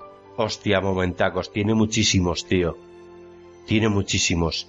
Momentaco ese que te he comentado antes cuando le habla a la perra como si fuera su hija, tío. No, no, pues no te vas a ir de aquí hasta que no te lo acabes. Hostia, eso es un momentaco. Es que además se me ponen los pelos de punta, tío. Es un momentaco impresionante. Cuando van en el coche, ¿te acuerdas? Nada más que empieza, cuando van persiguiendo ese ciervo. Sí. Y la mirada que tiene, que tiene eh, Will Smith de, de, ¿sabes? Como, no sé cómo, es mi curro o es, ¿sabes? Es, es una mirada que, que te llega a lo más hondo del corazón, tío. Y cuando encuentra toda la bandada de ciervos, tío, y, y, y, lo persigue y tal, pero, tío, no podemos, no podemos, ya está. Y se lo dice a la perra. La decepción, Va, venga. ¿verdad? ¿Sabes? Es, es impresionante, El tío. momento, el momento Mustang, vamos a llamarlo. Sí, el momento. ¡Hostia, Dios! ¡Oh! Impresionante. Bueno, pues para mí mi momentaco, te voy a decir la verdad, me hizo, oye, me hizo eh, cierta gracia. Es, eh, bueno, pues cuando se levanta malhumorado eh, con, con los que, bueno, a ver, Ah, sí. la escena en la que le cogen los huevos escena- y de- se los cocina la de- y dice, coño, estaba reservando los huevos y tal, y el tío pues eh, tira el plato y está malhumorado y tal, y luego le dice Ana, a- al chavalín, a Ethan, le, le dice, no, deja el cuchillo ahí. Joder, no me había dado cuenta que había cogido el cuchillo. También dices, coño, lo que habrán pasado estos, ¿no? Eh, pues, ¿sabes? Creí que ibas a decir otro momentaco. ¿Cuál? Porque eso sí que es un momentaco impresionante.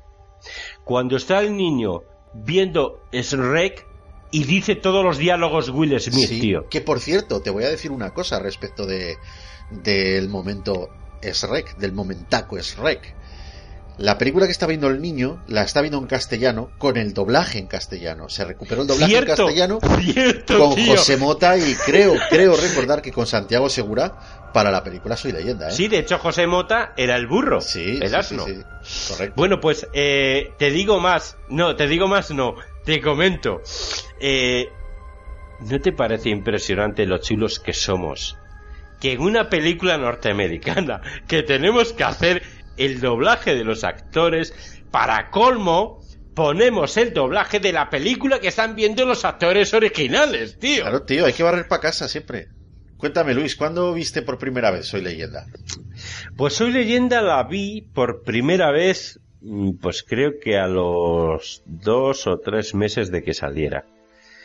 Eh, por eso, ¿te acuerdas eso que te he comentado? De que es de Will Smith. Ya está, Hay que verla. no hay más. hay que verla, es de Will Smith. Soy Leyenda. Y cuando la vi, me quedé impresionadísimo. Me quedé impresionadísimo, pero... mm, pero muy, muy, muy, muy, muy para bien. Me explico lo que quiero decir. A ver, resulta que vemos a Will Smith, bueno, en cosas como dos policías rebeldes. Vemos a Will Smith en cosas como eh, enemigo público, ¿vale? Era un papel diferente, un registro diferente. Y el para bien que digo es porque en una película de acción, quieras que no, correr, pistolas, acción, disparos, saltos, lo que tú quieras. Pero interpretación, interpretación, estamos muy limitados. Porque realmente lo que se ve es esa acción sobre, eh, o sea, super guay, ¿no? Eh, coches, atropellos, bueno, en fin, ya sabes, una película de acción. Pero en Soy Leyenda, en Soy Leyenda, vemos al puro Will Smith, al actor que hay dentro de Will Smith. Y me quedé flipado. Como he dicho antes, hace dos días volví a verla. Y sabéis, es impresionante. Las veces que la veas. Esta película es de esas que gusta ver muchas veces. Es que, es que a los que de verdad nos gusta el cine y nos gusta interpretar, o nos gustan las interpretaciones de los grandes actores, esta película es un auténtico deleite. Deleite, ¿eh? Un auténtico deleite. Si comparáramos o si hiciéramos una comparación entre lo que son las películas, lo que es el cine, o lo que es el teatro, ¿no? Lo que es este arte de la interpretación, y las tiendas que existen por ahí de delicatessen, esto es una delicatessen. Para mí, ¿eh? Mm, Estoy de acuerdo. No, yo esta vez no tengo nada especial que contarte de cuando la vi por primera vez. ¿Vale? La vi en el cine. Vaya, ¿no fueron tus tíos a por ella al videoclub? Eh, no. Joder, tío, qué mal rollo. No, esta vez, bueno, fui al cine a verla. Además, eh, mira, te voy a decir, fui con mi tío Javier. Y fuimos porque pensábamos que íbamos a ver una peli de zombies, ¿vale? De la manera Hostia. que, oye, lo, lo poco que habíamos visto en la tele y tal. Claro, dijimos, al vamos a estilo. Resident Evil y cosas de estas. Mm, Pues no sabíamos muy bien, pero sabíamos que era una peli de zombies. Entonces, cuando llegamos allí y vimos que no era tal cual lo habíamos imaginado, pues fue una sorpresa. Pero, joder, fue una sorpresa grata porque la peli nos gustó a los dos. Porque es una peli que emociona, es una peli que entretiene y te ofrece, pues, no sé, una historia diferente, ¿vale? Una historia diferente que nos gustó. Yo no tardé en pillármela en DVD, o sea, nada más que salió, me pillé además esa edición especial. Ahora la tengo en Blu-ray también. Bueno, en fin.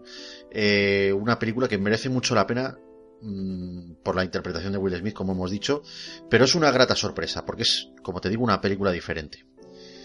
Y cuéntame, Luis, ¿cuál es tu escena favorita? Mi escena favorita la tengo clara, además. Creo que es la primera vez que la tengo clara en todo el trayecto que llevamos en la fricoteca tú y yo. Creo que esta vez eh, es la primera vez que la tengo clara. Es la escena en la que no puede más, en la que ha fallecido de una manera que no vamos a decir eh, Sam, su perra, y no puede más, y se llena de ira y decide acabar con todo.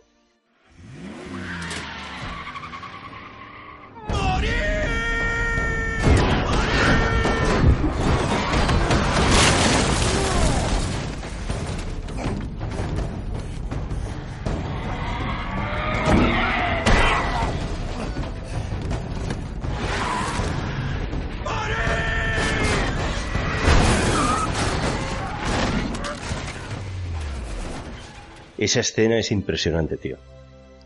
Para mí es impresionante. Muy buena, una escena de desesperación, tío.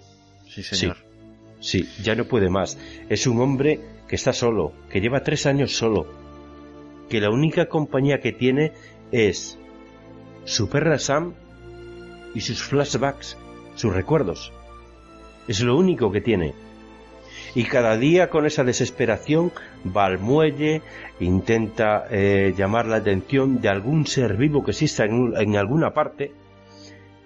No tiene a nadie, está súper solo, habla con maniquís, intenta mantener la cordura, pero le resulta cada vez más difícil. Y cuando pierde a ese ser querido suyo, a su perra Sam, dice a la puta mierda, se acabó. Que sea lo es que Dios quiera. impresionante. Sí, sí. Me parece impresionante esa escena, tío. Hombre, eh, sí, es, es una escena muy buena y muy intensa, ¿eh?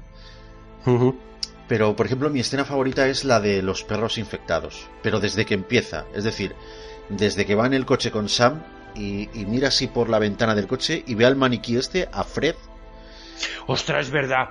y dice, qué y interpretación hace sí, ahí, sí. Will. Y dice, pero ¿quién coño lo ha puesto ahí? No, no, es que además, ¿qué haces ahí, Fred? Sí, ¿Qué sí, sí. haces ahí? Eso para mí fue eh, tremendo, fue tremendo, pero todo eso, desde eso hasta que se queda colgado y tal. Pero mira, te voy a comentar una curiosidad. La primera vez que vi la película, bueno, y, y al revisionarla, me da la impresión de que en ese plano en el que mira por la ventana, me parece hasta verle mover la cabeza al maniquí. Escucha, si me tienes preparada una fiesta o algo, dímelo ya. ¿Vale? Porque ya sabes que no me gustan las sorpresas y te juro que me haré el sorprendido. ¿Vale?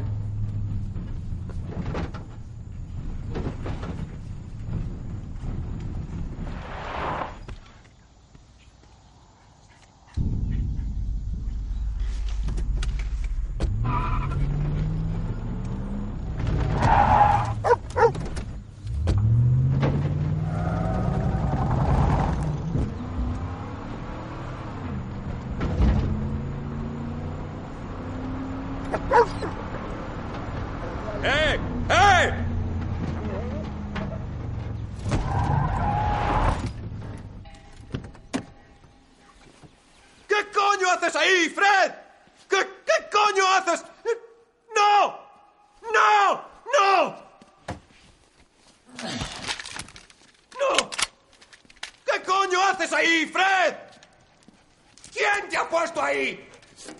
Fred, si eres una persona, más vale que me lo digas. Si eres una persona, más vale que me lo digas.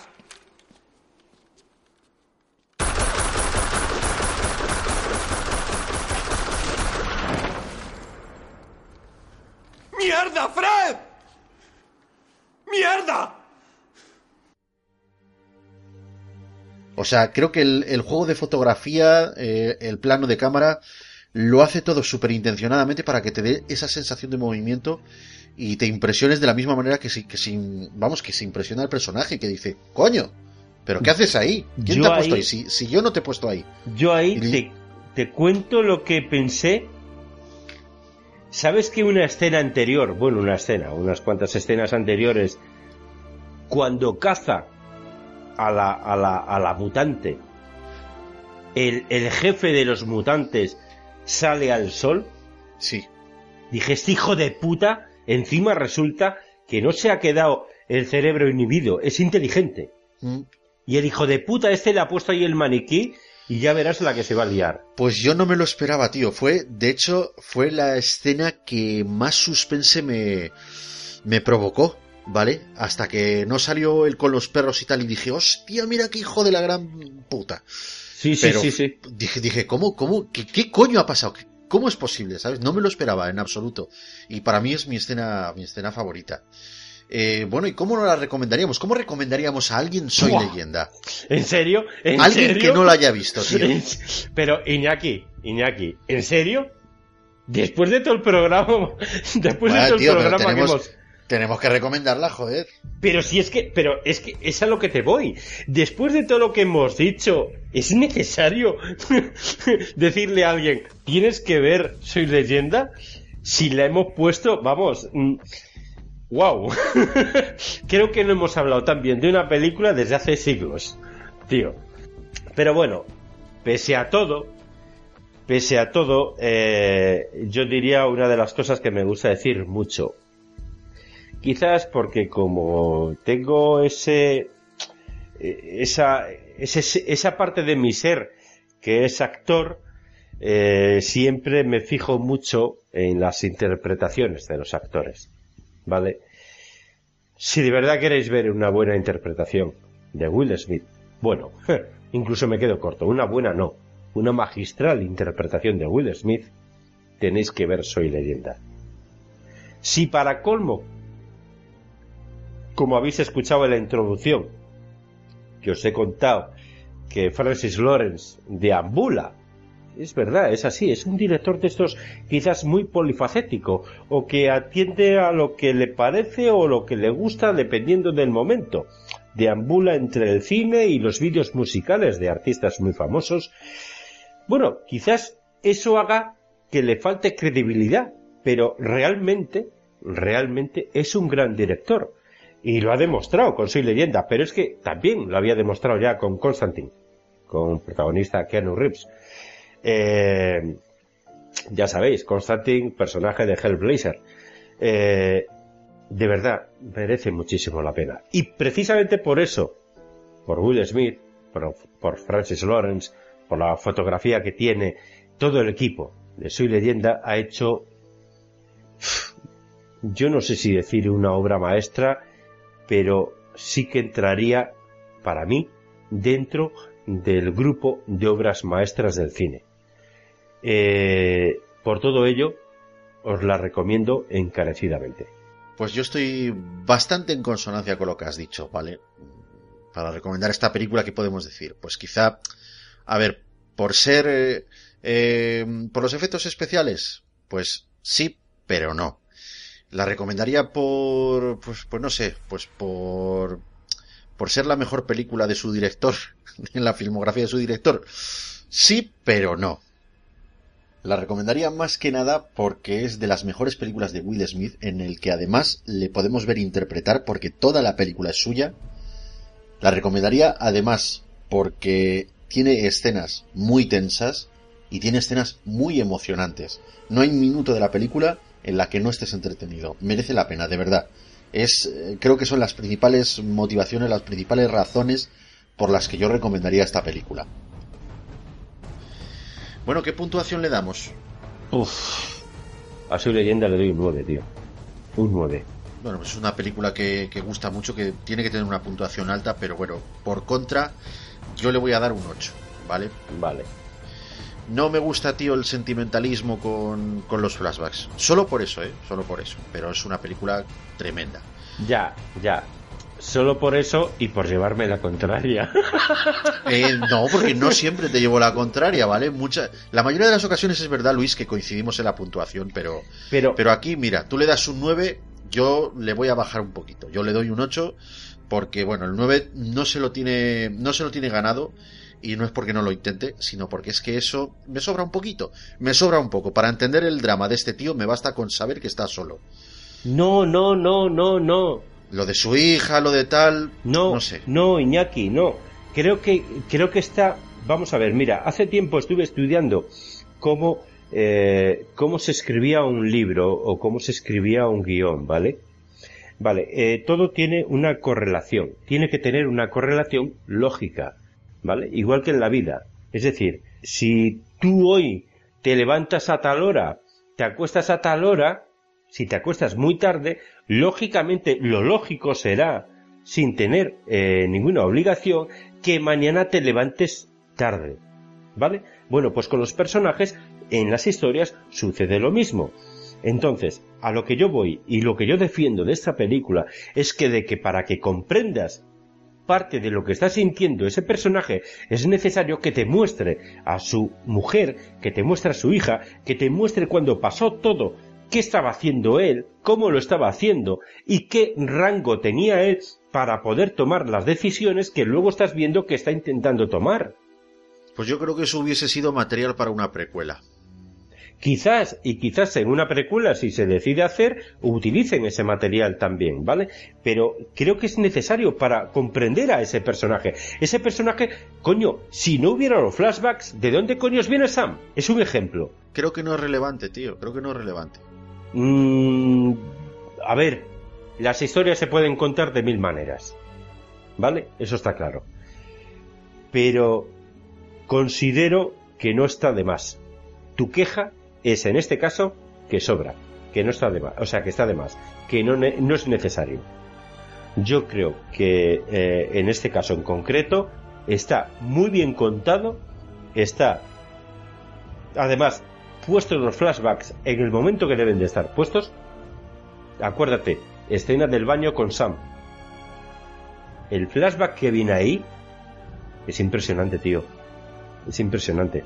Y creo que está muy bien acertado esa, esa, esa parte de la película. Creo que está muy bien contada, tío. De verdad. En mi opinión, ¿eh? Todo tiene que tener una coherencia. Imagínate que tú estás, eh, no sé, por, por, por cuestiones de la vida, eh, tienes una pareja o tuviste o lo que sea y de repente estás solo. Y en un momento dado haces una cosa que solías hacer con esa otra pareja. ¿No te viene ese flashback de esa pareja? Sí, claro, claro. Claro, tiene esa coherencia, esa es a lo que yo voy. Tiene esa coherencia, no hay nada incoherente. No hay nada incoherente. Quizás podríamos quejarnos de que no estuviera eh, el recuerdo eso y no viniera en el momento adecuado, pero es que en todo momento viene en el momento adecuado. Y eso es una cosa que yo agradezco mucho en esta película, precisamente. En esta, hay muchas otras en las que dices, bueno, ¿y eso a cuento de qué? Porque no, no viene a cuento, ¿no? No, pero en esta yo considero, joder, considero que está muy bien, muy bien elaborado todo, muy bien hecho todo el, el timeline de la película. Creo que está muy bien hecho, tío.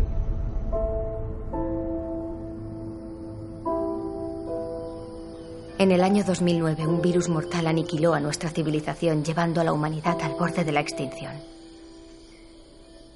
El doctor Robert Neville dedicó su vida a la búsqueda de una cura y a la restauración de la humanidad. El 9 de septiembre del año 2012, a las 20 horas 49 minutos, descubrió la cura. Y a las 20 horas 52 minutos dio su vida por defenderla. Nosotros somos su legado. Esta Es su leyenda. Hay que iluminar la oscuridad.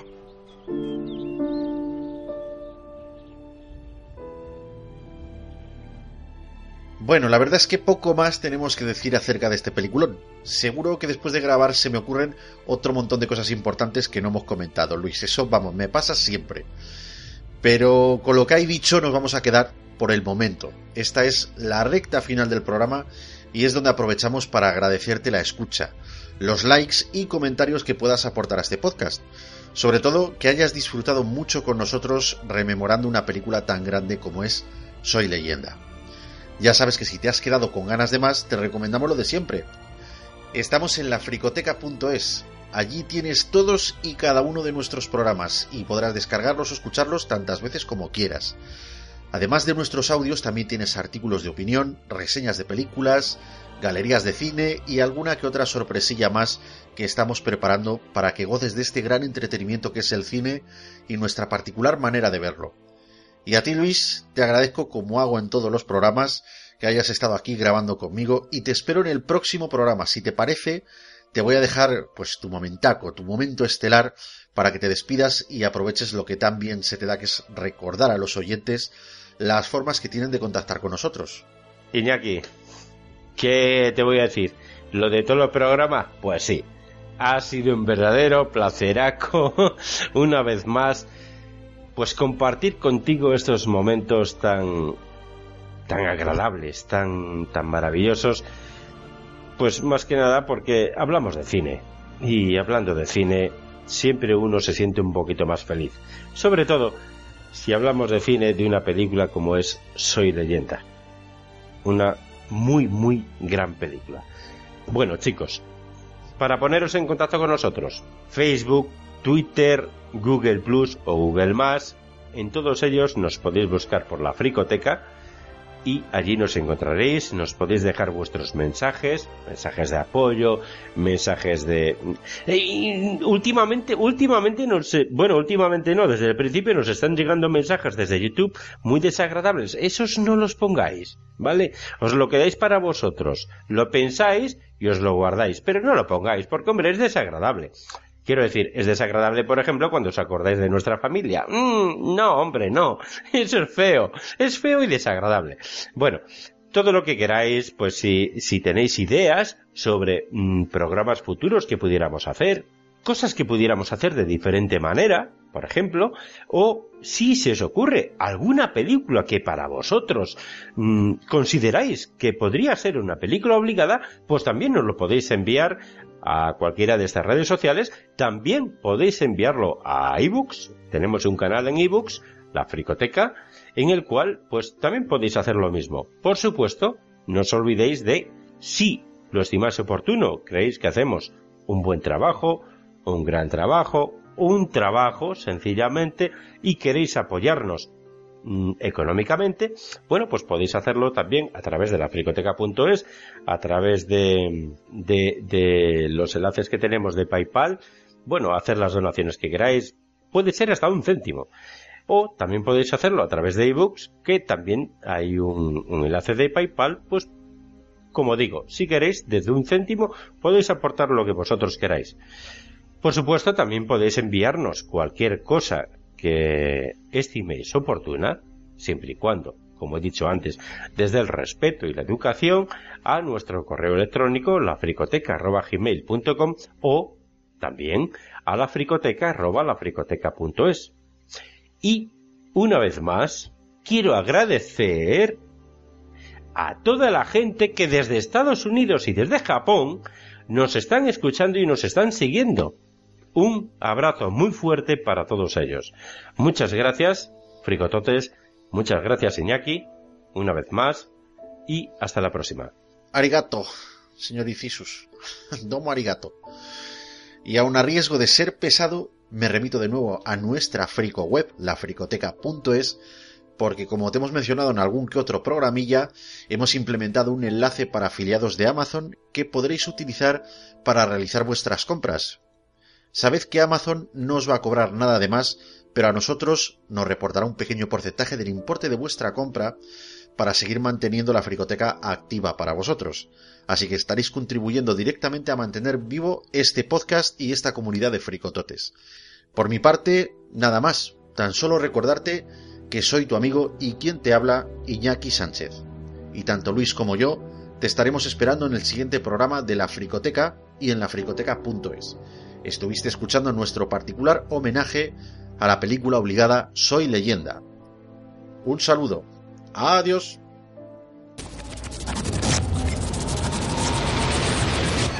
La Fricoteca. También disponible en supositorios. Su mal uso puede provocar amputaciones. Consulta a tu psicólogo antes de escucharlo. 日本でのリスナー、フリコテカを聞いてくれてありがとう。